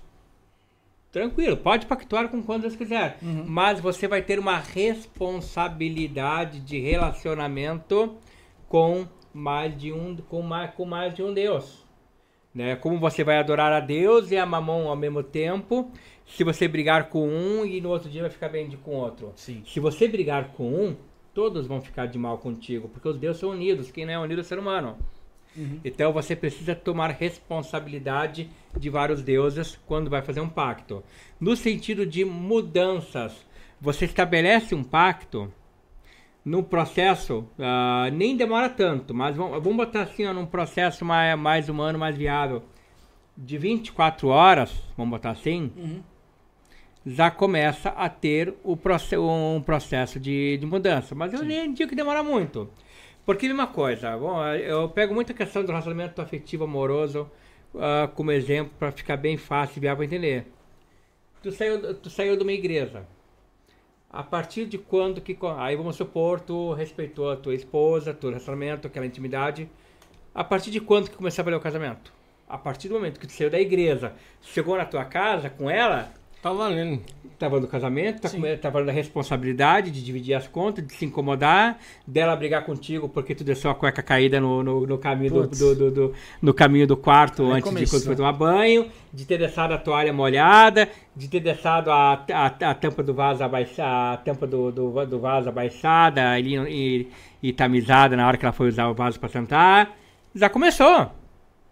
Agora, a- novamente, não vamos entender que a partir de 24 horas a sua vida vai mudar, vai mudar da água para o vinho, que as coisas vão se você não se ajudar. Eu tive situações, não só de clientes como minha, de, de, de empregos que eu mudei, que mudaram da água para o vinho, mas eu tive uma formação, eu larguei currículo, eu corri atrás, eu pedi sabedoria para poder para poder ter um magnetismo bacana na hora da entrevista de emprego, para poder me destacar. Mas não é um processo de 24 horas se você não se ajuda. Tive situações de pacto, por exemplo. Não vamos longe. que nem ano passado, eu tive aqui dia 31 de dezembro. Dia 24 de dezembro, eu fiz um pacto com a Mephistopheles. Eu não sabia do que a cliente. Esse exemplo agora vai casar muito bem com a pergunta dele. Eu não sabia o que, que, a, que a cliente, uma dela que eu estava pactuando, ah, tinham feito um pedido no pacto para que ajudassem eles, porque o rapaz era caminhoneiro e tinham roubado o caminhão dele aqui de São Paulo. Sim. Meu, roubar um caminhão aqui em São Paulo e recuperar o caminhão Sim, é, é uma banana. É, não, mas assim, é. E eu não sabia disso que pediu no pacto. E ela pediu no pacto, ah, poderoso, poderoso Mephistófeles, se tu puder ajudar a gente para que a polícia encontre o nosso caminhão, porque é o nosso meio de trabalho. Seis horas após o pacto, ela me, ela me mandou testemunho no, no WhatsApp, no, no grupo do pessoal que me, que me acompanha. Muito obrigado ao pessoal do grupo Oriente Lux, tanto o grupo geral como o grupo Pactuados, grupo de alunos do Telegram, do Império Mago dos Infernales, que, que acompanham. E postou no grupo, gente, eu não tô acreditando. Ah, eles fizeram o pacto perto da meia-noite, eu da véspera de Natal, eu tava lá trabalhando, fazendo pacto. Nove da manhã, a polícia nos ligou para dizer que o caminhão tinha sido encontrado. Caraca, velho. E aí ela mostrou foto na delegacia, prestando papelada, e mostrou as fotos do documento que o caminhão foi encontrado. Então, horas após o pacto. Então, uma mudança que aconteceu. Não tinha. E, e mesmo que eu soubesse, seria irresponsável e desonesto eu prometer que, que Lúcifer Ia fazer o caminhão sem contrato. Mas houve a mudança. Aí houve a questão, aí, como eu digo, da prosperidade. Eles não tinham mais nada a perder. Já praticamente perderam tudo. Sim. Até a única coisa de trabalho que eles tinham, que era o caminhão, foi roubado. Mas no desespero, mas colocando o coração ah, em cima do que não sabiam mais aonde correr, mas estavam pedindo de coração, o merecimento, o merecimento fez valer para que ali acontecesse uma grande mudança, o caminhão ter sido encontrado. Assim como em alguns casos de poucos dias que consegui de cura, cura de depressão, cura de doença, pessoas desenganadas por médico, com o resultado do pacto. Isso para mim vale muito mais do que um grande emprego, do que do que do que do que arrumar um homem rico bonitão, né, para poder para poder casar. Embora eu tenha clientes que eu pactuei, por exemplo, eu tenho uma cliente que eu pactuei, por exemplo, que ah, pediu para encontrar um amor, que pediu para encontrar um amor e que ah, através do ah, e detalhe, né? Ela chegou para mim, mestre, eu sou eu sou garota de programa e eu queria e eu queria encontrar um amor para me tirar dessa vida. Caraca. É, não tem como garantir. Mas passou alguns meses, fiz um ritual para deusa Lilith. Um rapaz conheceu ela, Uhum. né? E falou: Olha, tu quer largar essa vida, eu, eu, vou te, eu te tiro dessa vida. Pô, não. velho. E tirou. Tá hoje casada com ele, tendo uma vida, uma vida feliz. Feliz da vida. Feliz da vida, porque o rapaz tirou daquela vida. Então são resultados após o pacto. Eu gostaria de prometer isso aí pra todo mundo. Ah, fantástico! Nossa, é até podre de rico. Mas eu não posso. Sim. Não existe. Você estaria agindo de forma irresponsável. Não, não existe resultado garantido para magias. Existe merecimento engrenagem que você manipula para trabalhar. Uhum. Como, né, não sei se aquele telefone de balo, se o nosso irmão aí vai querer aproveitar, de repente fazer a pergunta dele, aproveitar, né? Pode aproveitar falar, dessa é, aí. José, tua pergunta aí. Mas isso aí- pergunta, essa questão de mudanças que ele falou, né, vem, por exemplo, em, em a ver com a pergunta dele, que deixar ele perguntar para Respondi a pergunta dele? Respondeu, respondeu. Pode, faz a pergunta, José. Faz a pergunta aqui. Não, é, faz, faz aí, faz, faz aí, faz aí. Enquanto isso, o pessoal vai se inscrevendo no canal aí, deixa o seu comentário aí, escreve da onde você tá assistindo, da onde você tá curtindo aqui o programa com o Frater Tério. Zé, tá pronto pra fazer essa pergunta aí? Nossa, só vou deixar mais alto aqui que eu tô sem mic. Então manda bala aí, Zé. Então, deixa eu cortar, vamos lá. A minha pergunta é assim. Por exemplo, a amarração amorosa. A gente muito escuta da, do livre-arbítrio, né? E tipo, ah, é, tô mexendo com, com a outra pessoa em si, né? Mas um exemplo, eu tô fazendo ou fazer um pacto para eu ganhar dinheiro, para aberturas de caminhos que pra, seja para ganhar dinheiro. Mas eu estou modificando a minha linha do tempo também, não estou? Mesmo que não esteja mexendo com a vida de uma outra pessoa, eu estou modificando a minha linha do tempo. Isso também deve, pode ter uma, uma consequência também. Ou não. Tá, não, tranquilo, só esperei tu terminar a pergunta. Sim. Vamos pegar, na, na, minha, na minha opinião, o, o- o- um dos meus filmes preferidos, antigos, coisa de cara velho mesmo, né? Tô indo pro meus, tô com quase 50 anos, né? Então, coisa de cara velho. O efeito borboleta. Muito o bom. O ficou uma porcaria. Mas o efeito borboleta 1, ele, ele é, ah, neste filme fictício, ele é o exemplo perfeito quando se trata de magia, mas eu só quero tirar uma bolinha do lugar. Todo trabalho, abertura de caminho, destruição, amor, mexe com consequências drásticas, positivas, como também pode ser negativas. E isso interfere para o trabalho dar certo ou não. Vou pegar um exemplo bem rapidinho quando eu era fiscal de, fiscal de logística. Situação 1. Passageiro reclamando. Meu ônibus está atrasado. Ponto de vista 2. Tudo a mesma situação acontecendo. Motorista me ligando para a empresa onde eu atendi o telefone. Meu carro quebrou. O que, que eu faço? Estaciona que eu vou ter que ver alguém eu vou ter que ver um outro motorista para levar um ônibus para ti. E ali já tinha N situações que eu tinha que conseguir um motorista de sobrando ou não, ou chamar um motorista para adiantar algum para repor aquele horário de logística, para adiantar aquele horário, para depois e um outro motorista para cobrir aquela tabela por causa do fechamento administrativo, para suprir o horário do ônibus que estava atrasado.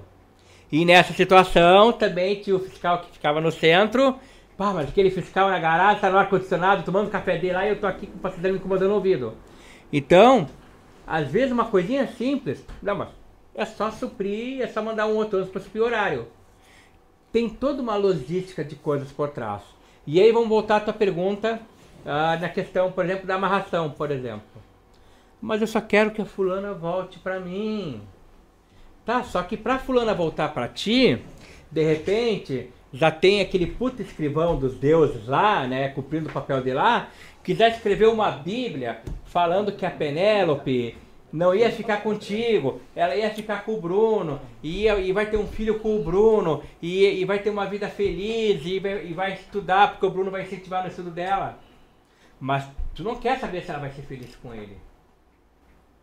Tu quer que na amarração que ela que ela fique contigo para passar fome, para para comer pão seco contigo, para tomar para tomar Nescau misturado com água para render mais, porque vocês têm uma dificuldade financeira muito grande.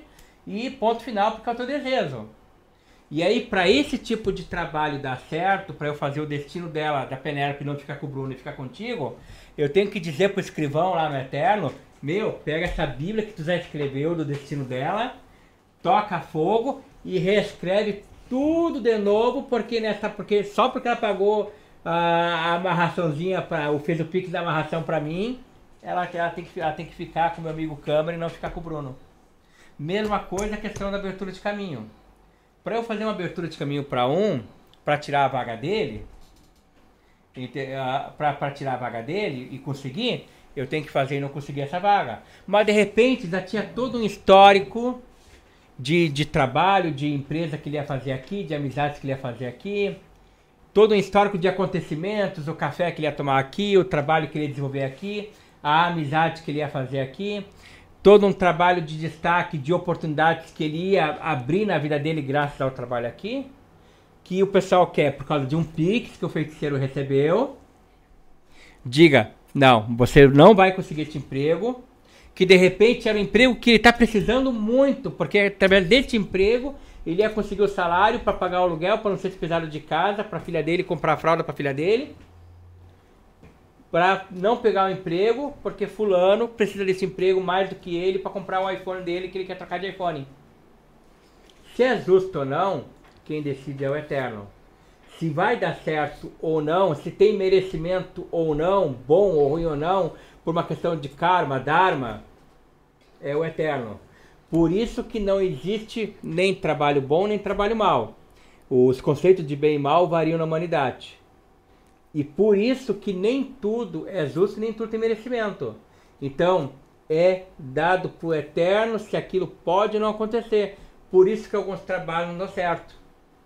E por isso que algumas injustiças também são permitidas, porque aí há toda uma lei de crédito e débito espiritual, em função em, em algumas funções kármicas de, de merecimento por outras coisas que o pau da arara ficou surdo no galinheiro e não limpou para trás. E isto foge do conhecimento do magista. Então, por isso que assim, ó, é muito mais complicado lidar com a questão do que é justo ou não para o ser, ser humano. Até, tanto que o pessoal me pergunta muitas vezes, mas mestre, o que, que é o, o, ah, o que, que é o eterno?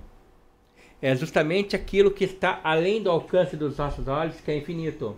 Todo conceito que as pessoas têm de deuses é os deuses que ouviram falar, é os deuses que tiveram acesso.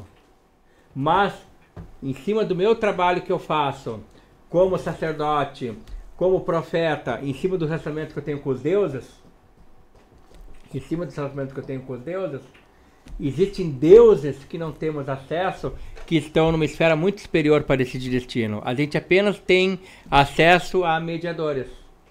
Bom, mas sem prolongar demais, né? Respondi tua pergunta? Respondeu. Tá. Respondeu o menino Josi. Quem não conhece o Josi aparecendo nas câmeras aí, ó, todo mundo conhece o Josiel, o Josiel Cândido, o famoso, não é o tal, mas é o Josiel.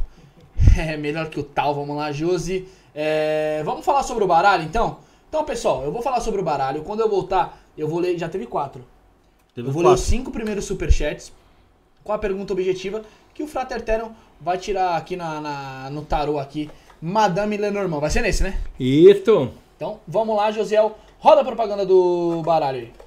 Apresentamos a você um universo mágico e poderoso, os mistérios de Madame Lenormand. Em uma época em que o esoterismo era dominado por homens, ela se destacou por suas previsões precisas e sua habilidade ímpar na leitura de cartas. Com 36 cartas plastificadas e efeito pintura a óleo, cada uma representando o poder feminino, os mistérios de Madame Lenormand é uma verdadeira celebração da sabedoria e beleza das mulheres. O design moderno e amplo de cada carta é uma obra de arte que captura a essência e a força de cada mulher representada. Não perca a oportunidade de se conectar com a sua espiritualidade e descobrir os mistérios que Madame Lenormand tem a revelar. É isso aí, vocês viram sobre o novo baralho Os Mistérios de Madame Lenormand. Deck completo com 36 cartas, 100% plastificadas, laminadas e envernizadas, qualidade internacional, Rafael, e feito 100% aqui no Brasa, no Brasil. Boa. Um baralho cigano especial para as mulheres, ilustrações modernas com efeito de pintura a óleo e sem bordas, tá? Você que quer adquirir seu baralho, é só entrar no site www.osmistérios.com.br. Novamente, www.osmistérios.com.br. Vende nos melhores marketplaces aí do mercado, tá? E, aí o preço é super acessível, hein? Menos de 60 Menos de reais. 60 reais. Um baralho com uma qualidade dessa aqui. Ah, lembrando que vem com um manual aqui, tá? Que você consegue ter. é, você consegue estudar um pouco mais sobre as cartas e consegue a- é, aprimorar o seu atendimento aí. Então vamos fazer o seguinte, Rafael. O Terion deu a ideia, vamos lá. Ele vai abrir aqui. Obviamente isso aqui já tá aberto, mas a gente não usa, a gente não tira cartas aqui. Vou deixar com ele aí pra ele para ele fazer a, as honras aí de ser a primeira pessoa a tirar nesse baralho, né? Que o, É o. Rick tirou no dele, né? Tirou no dele, de Zé Pelintra. Então vamos lá. é, Já pode mandar pergunta, tem que fazer, o- tem que fazer alguma coisa até, não sei o que é. Não, só vou fazer um, só um, Vamos lá, então. pedido só para abençoar, né? Mas até aproveitando pro pessoal, né, para comentar com o pessoal em cima de um ponto de, de um ponto de vista oracular, né? Além de mandar um abraço pro grande pro grande irmão Edson, O que Edson, esqueci de mandar um abraço ah, ele, já desculpa. tive a oportunidade não só de fazer o atendimento oracular dele, de fazer um trabalho de saúde para a família dele. Ah, todas as versões do- dos baralhos que o Edson vende, que o Edson vende eu tenho, Uhum. inclusive ah, esse Lenormand que esse eu vou dizer que o que eu tenho, não vou dizer que eu comprei porque da última participação no programa eu ganhei de presente Ganhou, dele, né? Ganhei de presente dele. Então, tanto nos programas, já, já joguei com o baralho, já, inclusive no último joguei com o baralho de Lúcifer. E aí, aproveitando, já que eu vinha, já que eu vinha hoje, eu falei pra ele, não, aproveitar então, já que vocês têm este baralho aqui, já que vocês têm este baralho lá. aqui, não por falta de baralho, gente. Pra É. não dizer que eu não sou fã do Edson. Você né, trouxe o eu seu já, tava, eu já tava com um baralho também que é do Edson. Mas já baralho que, cigano. Já que estamos aqui com o Lenormand aqui, eu falei, não, vamos aproveitar para jogar com esse baralho Lenormand, até porque a oraculidade é espiritual e particularmente gosto muito desse baralho aqui porque ele tem uma essência, uma energia feminina muito boa, além da questão vermelha draconiana, a questão do sangue dragão, ele tem este olhar feminino nos detalhes que torna ele extremamente agradável. Então, apenas pedindo para, para os grandes deuses do Eterno, em nome de Tiamat, a grande deusa dragão, Apso, aquele que adormece, a Mefistófeles, o grande guardião do meu templo, a Lilith, aquela que zera, aquela que cuida as portas de Nahemut através de Naamá, as que cuida as portas de Gamaliel, poderosa deusa que está presente no tempo, através deste baralho feminino, através da essência feminina, da escuridão que a mulher carrega, que possa permitir, em nome de todos os deuses regentes de todas as torres do norte, do leste, do oeste e do sul, dos elementos, poder nos trazer respostas verdadeiras, espirituais, incisivas e que de alguma forma, mesmo rápido, possa estar orientando os seguidores, fãs do programa que estão assistindo. Então, Tá feito. tá feito. Bora, Rafael, manda a primeira. A primeira aqui é do Leonardo Tesser. Leonardo Tesser Penha é o nome do menino. Qual o meu caminho que Lúcifer deseja pra mim? Há caminho para pactuação?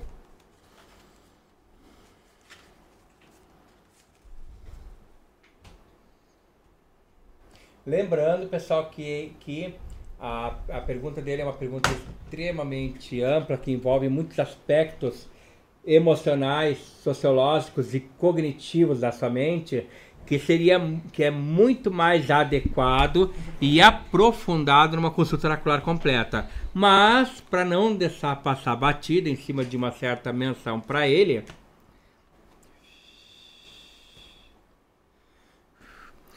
falando em caminho, justamente vem aqui a carta do, a carta do caminho, mar, marcando a, quest, a questão de caminho, tem.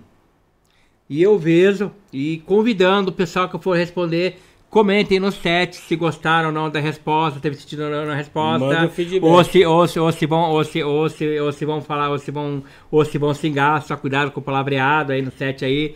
Então, mas responda no chat. Então a questão do pacto caminho tem. E pelo que marca aqui na segunda carta, mostra que a questão do pacto é uma necessidade afetiva que você tem, de um amparo, de realmente ter um amigo, alguém para te acompanhar. Talvez eu até acredito que tu entenda que o pacto não significa que tu não vai ter obstáculos, mas para que você não esteja sozinho nos obstáculos, porque você precisa do amigo, você precisa do amparo de alguém. E isto é porque você já está cansado, como a terceira carta marca aqui, a questão da raposa. Então, a questão da falsidade das pessoas na sua vida, a questão das pessoas que acabam muito prejudicando e que acabam postando problema nos caminhos que você tenta trilhar. Então, no sentido de vencer as pessoas que não que, que te fazem mal, de vencer a falta de amigos que muitas vezes você teve, neste amparo, acredito que sejam um dos motivos pelo qual você está interessado no pacto. Mas apenas trazendo uma breve menção para ti. Depois aí pode comentar aí se a resposta te serviu ou não, querido irmão. Pode falar aí, Leonardo, manda, sua, manda seu, seu feedback aí. É... Rafael, lê a segunda aí do, do Anderson. O Anderson da Silva Santos aí. O Anderson Santos. Eu Da gostaria- Silva Santos. O Anderson da Silva Santos. Eu gostaria de saber se vou conseguir ser um trader profissional. Pergunta bem objetiva dessa vez, né, Tério?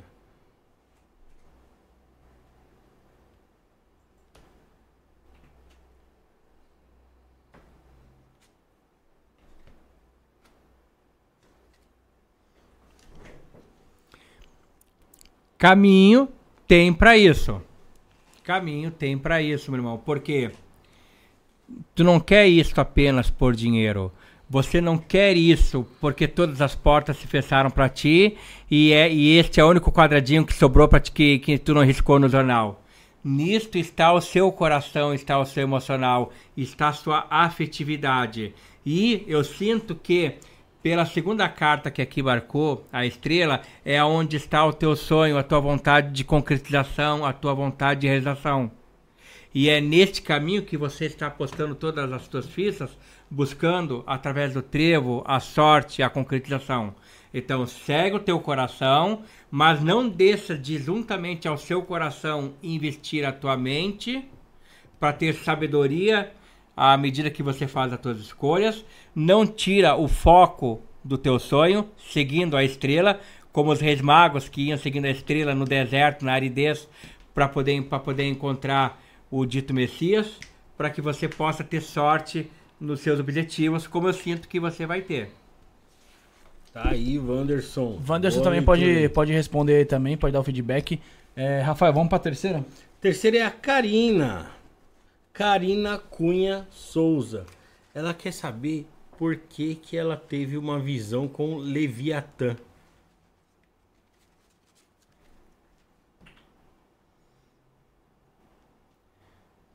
Essa, responder aqui, mas essa, essa, essa, essa, essa pergunta ficou, ficou bem complexa, porque seria interessante saber qual a visão que Aham. ela teve de Leviatã, mas, mas apenas, apenas pelo menos para trazer um, um norte, né? Leviatã, Leviatã, citado inclusive em Jó capítulo 2, como grande, o grande dragão que, nem, que nenhum homem teria coragem de olhar para enfrentar, também citado na antiga prática quemética como a Pep, na Babilônia como Tiamat, na, na esfera suméria como Namu, ela como deusa primordial, ela é uma deusa criadora e ela é ligada ao elemento água, ao emocional. Então, ela se torna muito próxima do, da esfera feminina como, como, como essência, apesar da serpente ser hermafrodita, mas em relação à questão da mulher, das conexões femininas. Mas a questão do porquê que você teve essa visão, ela está marcando, para mim, diz que ela está marcando um aviso, um aviso para ti, no sentido de uma no sentido de uma de uma sorte, de uma concretização, marcando muito forte uma questão de homem, de pessoa que vai surgir na sua vida. Não estou falando no sentido amoroso, embora não esteja limitando, mas marcando uma questão de homem, de alguém que vai surgir na sua vida para poder te ajudar, para que você esteja mais próximo de algo que você quer concretizar, de uma realização. E isto é bastante marcado no sentido de uma porta que você que você vai que vai abrir no seu caminho, sen- marcando muito forte uma uma mudança, uma transição na sua vida. O que vai ser extremamente importante no sentido de algumas coisas que realmente você precisa que se tornem mais claras para você em função de frustração, coisas que você viveu e que te deixam, e deixaram uma forte marca de tristeza na sua vida. Pode comentar no chat aí. Isso abriu o bastante, abriu bastante carta. O Wanderson aí também já falando aí que 100% aí, mandando, mandando feedback. O pessoal elogiando aí o Therion. E vamos ler a quarta, Rafael. A quarta que é aqui da Joyce Fadelli. Ela mandou aí. Joyce Fadelli. É, ela queria saber sobre questões amorosas. Só isso? Só isso. Vamos ver. É, Ficou bem bem geral, né? Bem, bem geral, mas vamos ver se tem algo bom ou algo ruim, se tem um caminho ou uma parede na parte amorosa para ela, então. Ela quer saber se ela vai ter êxito. Lembrando, pessoal, que aqui é só uma tiragem rápida. Vocês que querem entrar em contato com o Frater Therion, procure ele lá no Instagram, arroba Frater Therion, tá? Ah, no Instagram, arroba Grande Oriente Looks. Ah, tá, desculpa. Arroba Grande Oriente Looks, capaz, mas no Facebook, Fraterterium, no TikTok, Kawaii, Grande Oriente Looks. E ali, e ali, tanto em qualquer das redes sociais, tem os links de contato, além do meu canal do YouTube, o de Papo com o Mago. Uhum. Então, pessoal aí, ó, pode entrar em contato. O Instagram dele tá aqui na, nessa descrição também, arroba Grande Oriente Lux, certo? Certo? Vamos lá então. E o canal do YouTube de Ah, tá. Papo com o Mago. De papo. Bom, respondendo para essa questão de amorosa, ah, eu tenho para te dizer falando de futuro. Futuro, não momento presente, mas futuro, porque você precisa olhar para o presente e parar de ficar olhando para trás e para os lados. Para mim marca muito forte pela carta da torre, que significa simbolizando a Torre de Babel, que foi construída para chegar ao céu, o levante. No sentido de tudo que na sua vida desmoronou, a- a- o futuro marca a necessidade e o momento que a sua vida está de se erguer, de se levantar para que você possa ser feliz na parte amorosa. Mas, para essa torre se erguer, para você conseguir se levantar para essa parte amorosa, no sentido de futuro, você precisa cortar e deixar para trás a insistência que, te- que teve e que está tendo com certas lembranças, mágoas que você procura carregar junto. Então, corta tudo que deixou para trás, corta tudo que está tentando carregar, que nem eu falei, não olha para trás, não olha para os lados, olha só para frente para o futuro e as, e as coisas vão começar a se levantar para ti na parte amorosa e vai ser começar a ser cortado todas as mágoas que você ainda carrega dentro de si. Pode comentar no chat se fez sentido ou não, ou para me xingar. Quem faz é mesmo, Rafael? Esse foi a, A Joyce? Joyce. Joyce. Vamos Agora lá, Rafa, vamos Agora é próximo. o Wagner Cândido. Qual Diamond tenho afinidade para me pactuar para trabalhar com vendas de imóveis? uma possibilidade. Não vamos injetar um Diamond, que nem todo mundo sempre diz essa Lúcifer, Lúcifer, Lúcifer. Lúcifer significa o portador da luz. Então há várias faces em cima do portador da luz. Não vamos injetar apenas um Diamond, mas trazendo uma conexão de possibilidade para te ajudar na questão de venda de imóveis. Lembrando, né, imóvel está ligado à terra. Então, ah, por se tratar de venda, comércio, movimento, temos uma conexão com entidades que podem ser ligadas à terra. Temos a questão de movimento ligado a entidades que pertencem à hierarquia de presidentes.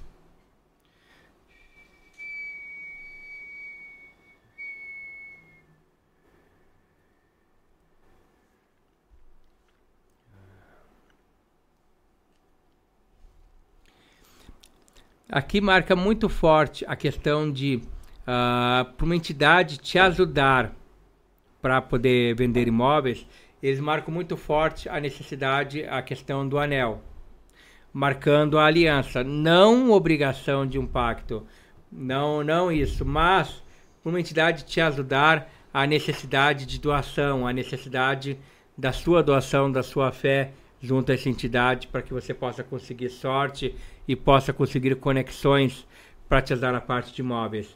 Marca muito forte a questão da espiritualidade no sentido de vencer algumas coisas que te flagelam, de algumas coisas que você ca- acaba carregando como defeitos ou sensações de culpa que prejudicam a sua esfera de comunicação e venda.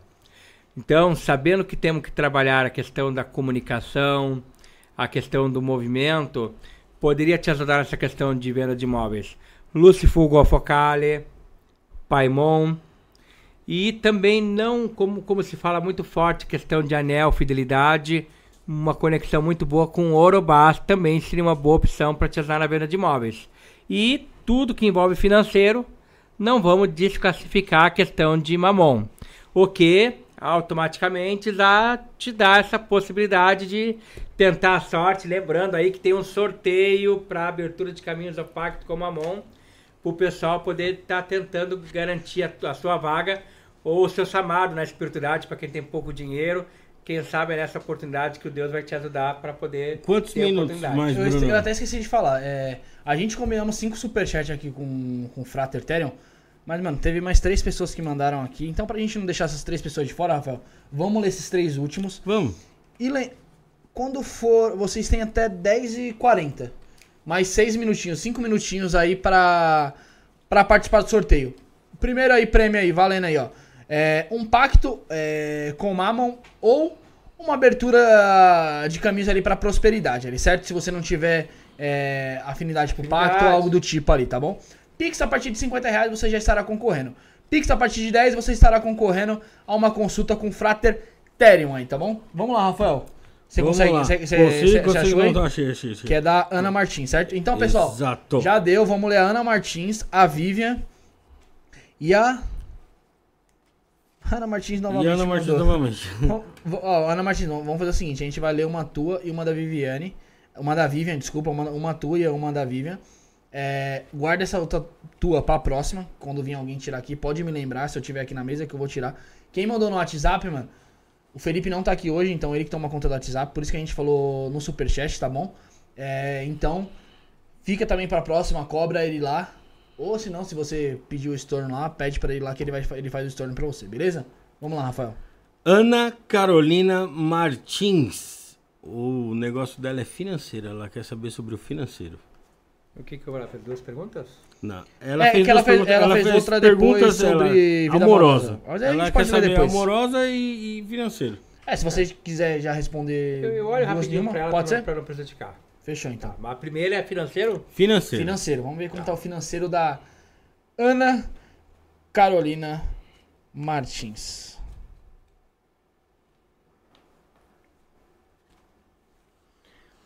Fala- falando de futuro, estão marcando necessidade de mais segurança, firmeza, mas um excelente momento para parte profissional.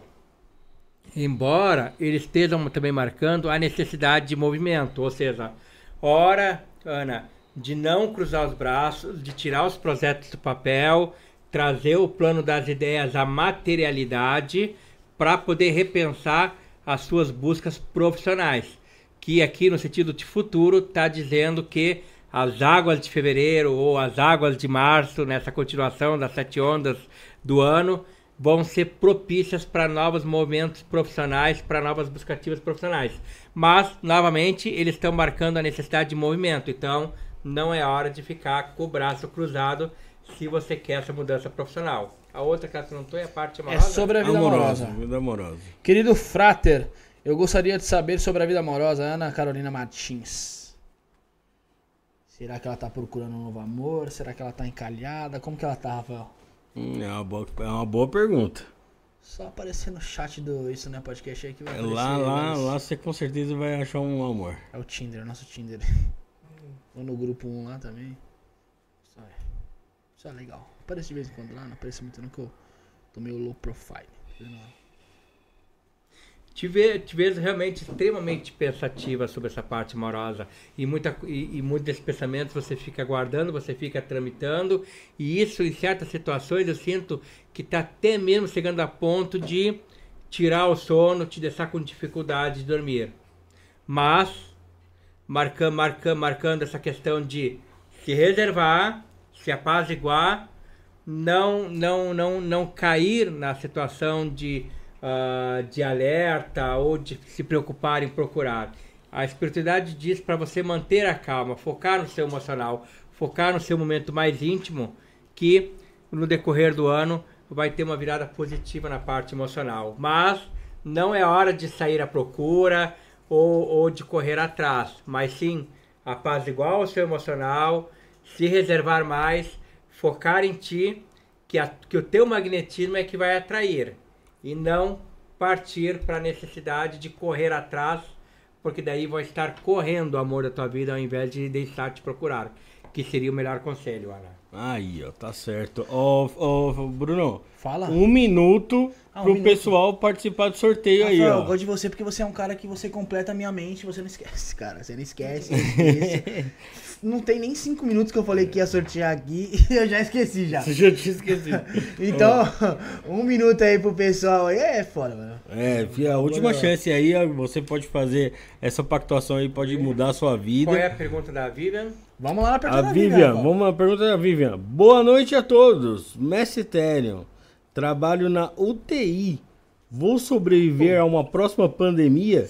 Vivian Palhano da Alessandro. Ó, e pode, o Terem vai tirar aqui. Pessoal, o sorteio deu, tá bom? Então, quem mandou o Pix mandou, quem não mandou, fica pra próxima. E eu vou sortear, eu vou ali fora enquanto o Terem lê aqui, eu vou sortear os dois, as duas pessoas que ganharam aí o pacto e ou a consulta, certo? Fora, Certíssimo, certíssimo. Fica à Vai lá, vontade. vai lá,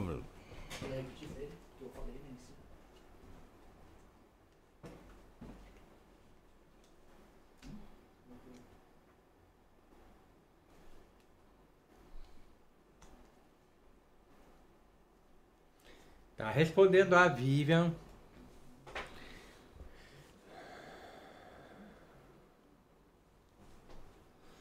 Necessidade de cuidar, atenção, foco.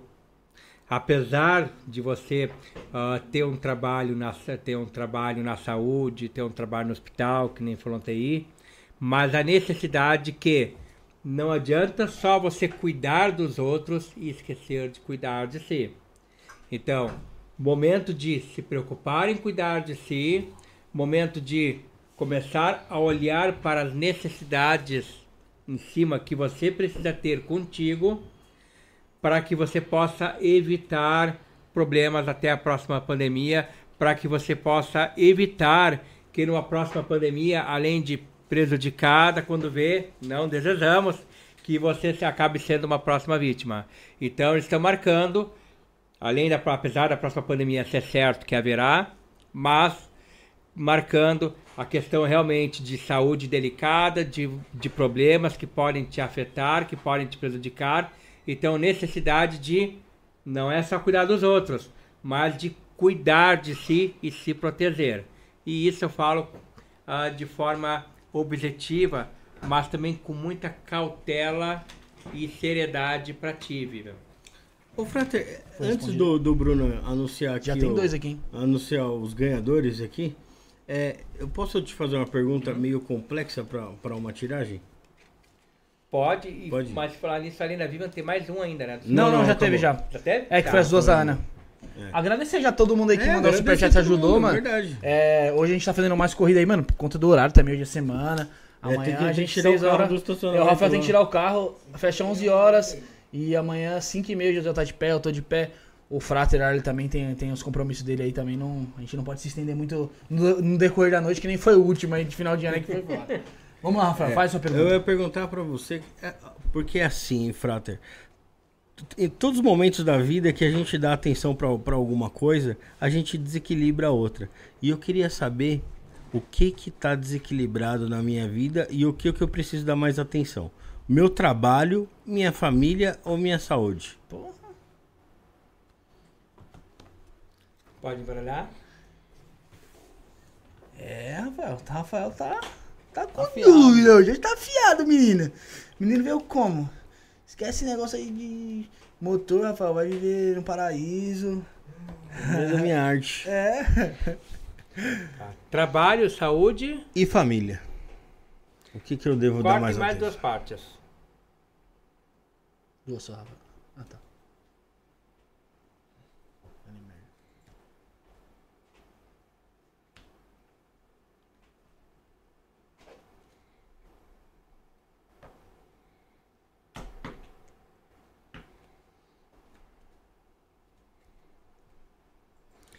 Eu não diria desequilibrado, mas trabalho está indo bem.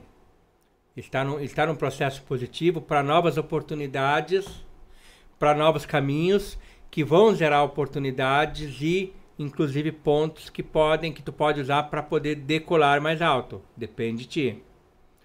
Na questão de família, há necessidade só de olhar se de repente de tanto que tu está correndo, correndo, movimentando, indo atrás, talvez tu não esteja correndo mais rápido do que a tua família e deixando de acompanhar. Então, essa questão da tua vida que está num constante movimento, que de repente, opa, daqui a pouco, será que não está correndo demais e está esquecendo e deixando para trás? Necessidade de olhar. E na questão de, e na questão de saúde, pede a questão de, pede a questão de cautela, a questão de se reservar de valorizar e manter uma atenção maior na parte de saúde. Não vejo problemas, mas essa questão de se reservar, dar uma atenção, não, de, não deixar de, de, de se cuidar, é algo que é importante. Então, neste, neste ponto, trazendo, trazendo para ti. Legal, muito obrigado. Respondido, Rafael? Respondido, Bruno. A tua dúvida? Então vamos guardar o baralho aqui, vamos anunciar os dois vencedores que teve. O primeiro vencedor que teve aqui é. O que, que ele ganhou, Bruno? Vamos ver aqui o primeiro vencedor aqui, que foi do Pacto com Mammon é, para Prosperidade, ou se não, é uma abertura de caminhos aí para Prosperidade. Foi o nosso querido Alif de Jesus Teixeira dos Santos. Então, Alif, você que ganhou, você vai fazer como? Você vai entrar em contato através do número que você fez o Pix, que é o 11 977647222. Você vai mandar o comprovante e junto do comprovante você vai mandar escrito: "Fui o ganhador da live lá do Fraterterium 458, referente ao pacto, que a gente já vai direcionar você o seu contato para o Fraterterium. E tivemos uma ganhadora mulher para consulta, que foi a Joyce Fadeli Freire, tá bom? Joyce, você vai seguir os mesmos caminhos que eu falei aí pro, pro Aleph. Comprovante e fala que foi a vencedora aí, que a gente já vai estar. é, o Felipe, não sei se amanhã, até sexta-feira, ele entra em contato com você. Amanhã, acho que já literalmente ele já entra em contato com vocês lá para a parte da tarde, já para vocês direcionarem, é, ele direcionar vocês para o Frater Terion, tá bom? Rafael, da minha parte, vamos chegando aqui pelo, pro fim aqui, né? É, já de antemão eu quero que você dê suas considerações finais aí, Rafael. Pô, agradecer a todo mundo que esteve aí com a gente hoje aí, foi bacana pra caramba a interação no chat, que eu sempre, eu sempre gosto de ver essa movimentação Uhum. aí da interação no chat. É, desejar melhoras é o Saulo Calderon. Ah, Saulo é, Calderon, pessoal tá que, que, dele. que, é, é, algumas pessoas perguntaram dele aqui, "Cal- pô, cadê o Saulo? O Saulo não tava muito legal hoje, não pôde vir. É, e agradecer principalmente aqui ao Fraterterium, mais uma vez aqui, mais uma aula que ele deu aqui hoje. Muito obrigado pelas tiragens, muito obrigado pela disposição aqui. A gente sabe que o, o quanto você é corrido, quanto vem para São Paulo e, e fez tudo para estar aqui com a gente e somos muito gratos por isso aí, Fraterterium. Muito obrigado. Pode falar, Frater. Irmão, finais? Não, eu só agrade- agradecer irmãos aí pela, pela oportunidade, né, e, e a disposição aí, sempre que tiver a São Paulo e tiver uma nova oportunidade do programa aí, para poder estar trazendo essa troca de ideias e conhecimento. Também lembrando o pessoal que está assistindo a live, de repente o pessoal que está assistindo a live pela primeira vez, aproveitar, acompanhar, seguir o programa, porque o nosso ocultismo é muito carente de programas, de espaços sociais para a gente desmitificar, levar conhecimento, tirar preconceito. Então, valorizar esses canais de comunicação que estão abrindo esse tipo de porta para o desconhecido, que estão abrindo esse tipo de porta para massas religiosas, filosóficas menos ouvidas, é muito importante. Aproveitando, então, agradecendo ao pessoal dos grupos de WhatsApp, Telegram que me acompanham, desde o pessoal do grupo do Grande Oriente Lucas, pessoal do grupo do- dos Pactuados que me acompanha, pessoal do curso que me acompanha, do curso de formação Império Magnus Infernales, que inclusive agora estou lançando o módulo 2 de continuação, fazendo a maior formação cursiva de satanismo no Brasil, para quem não sabia nem acender uma vela, aprendendo a cultuar os deuses, aprendendo a adorar os deuses, aprendendo a fazer rituais, desde práticas filofóticas, necromânticas, angelicais pela mão esquerda e draconianas.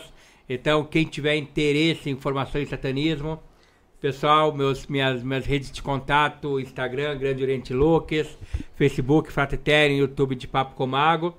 Também aproveitando para agradecer aí o grande apoio não só do pessoal que me acompanha, a assessoria master do Rafael Marins, que está nessa parceria comigo aí e a gente desenvolvendo um trabalho em conjunto, cada, cada vez mais afinado, melhor. Grande abraço aí É. pro Rafa. O grande Rafa, a minha esposa, a sacerdotisa Mavoia aqui, tem todo o trabalho artístico e cuidadoso, que homem que é homem não adianta, por mais que cuide, não tem o mesmo olhar sensível, feminino, de detalhe que ela tem nessa questão de parceria, de ritualísticas, além de me aturar, porque eu posso parecer simpático, mas pode ter certeza, eu sou muito chato, e aí é só a esposa para saber o quanto o Fraterterium, como marido, é um cara chato em casa. Então, agradecendo aí a parceria. Muito obrigado a todos que assistiram a live. Novamente, muito obrigado a vocês do programa pelo espaço de comunicação aí para poder fazer essa troca de ideias, esse bate-papo mágico. É, primeiramente agradecer o Frater aqui, que, meu, faz nem um mês aqui, faz, faz um mês e um dia que ele teve aqui. Hoje tivemos alguns problemas, uma convidada ela cancelou, que também tá com Covid, o Saulo também tá, tá zoado. E, mano, e você de antemão aqui se prontificou pra vir, é, tá aqui em São Paulo, poderia estar fazendo outras coisas, mas tá aqui com a gente, tá destilando muito conhecimento, aí tá falando com o pessoal, tirando carta, sorteando aí. Meu, só isso aí eu já fico muito muito alegre, muito feliz, porque eu sei que é de coração, né? Qualquer um que faz isso pela gente, que faz isso pelo público. Mais de, mais de 200 pessoas bateu na live hoje em plena quarta-feira, sete e meia- eh, nove e meia da noite. de- 10h50 da noite aí já. E o pessoal tá aqui. Lembrando, Arif, que você foi o ganhador, você foi o ganhador do, do pacto. A Joyce foi a ganhadora da consulta. Entrar em contato através do 11 977647222, tá bom?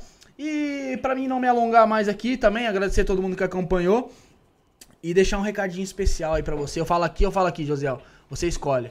Se eu quiser falar aqui, você tá, você tá disponível? Você tá rápido? E se eu quiser falar lá? Eu quero ver depois se você tá jogando mesmo, José. Eu vou falar naquela câmera ali. Você aí que é hater, que fala mal do pessoal que vem aqui, faz o seguinte, mano. Monta um podcast e fala você, dá oportunidade pro pessoal do ocultismo, dá oportunidade pro pessoal que nem o pai Elcio que veio aqui, falou sobre a Umbanda aqui, um cara, um cara aí com mais, um senhor aí com mais de 70 anos de Umbanda, tá ligado? Então faça isso, faça o bem pros outros, tá ligado? Que eu tenho certeza que a gente tá fazendo a, a, a parada aqui, a gente tá fazendo de coração. A gente não tá fazendo pra prejudicar ninguém. Ah, eu não tenho iniciação em nada, Rafael, que eu saiba também não, Josiel muito menos, Felipe, pior ainda, tá ligado? Então, mano, pega leve, tá ligado? Às vezes a gente fala algumas coisas aqui, a gente leva pra mais, mas a gente não tá, a gente não é nenhum iniciado nem nada, a gente não tá, não é o dono da razão. E se você saber chegar com um comentário construtivo ou com uma, com uma dúvida, ou até mesmo uma indicação, a gente vai trazer aqui, a gente vai te ouvir. Quem tá lá no grupo 1 do, do Isso Não é Podcast, tá ligado? Principalmente o Rafael. O Rafael fala mais. Eu sou o que menos fala porque eu odeio o grupo, parceiro. Eu odeio o grupo. Não me coloque em grupo. Quer me ver puto? Me coloca no grupo, hein? Já, já logo aviso. E recado especial aí pra toda a torcida corintiana aí, ó. Tá ligado, né? Vamos lá, Josiel. Ah, lembrando aí que agora vocês vão ficar com a gracinha do Josiel, que o Josiel deixou pro final. Comentem se vocês gostaram desse, desse nosso encerramento aí. Frater novamente, uma boa noite, muito obrigado. E estaremos de volta amanhã às sete e meia da noite. Fomos! Foi? Isso foi?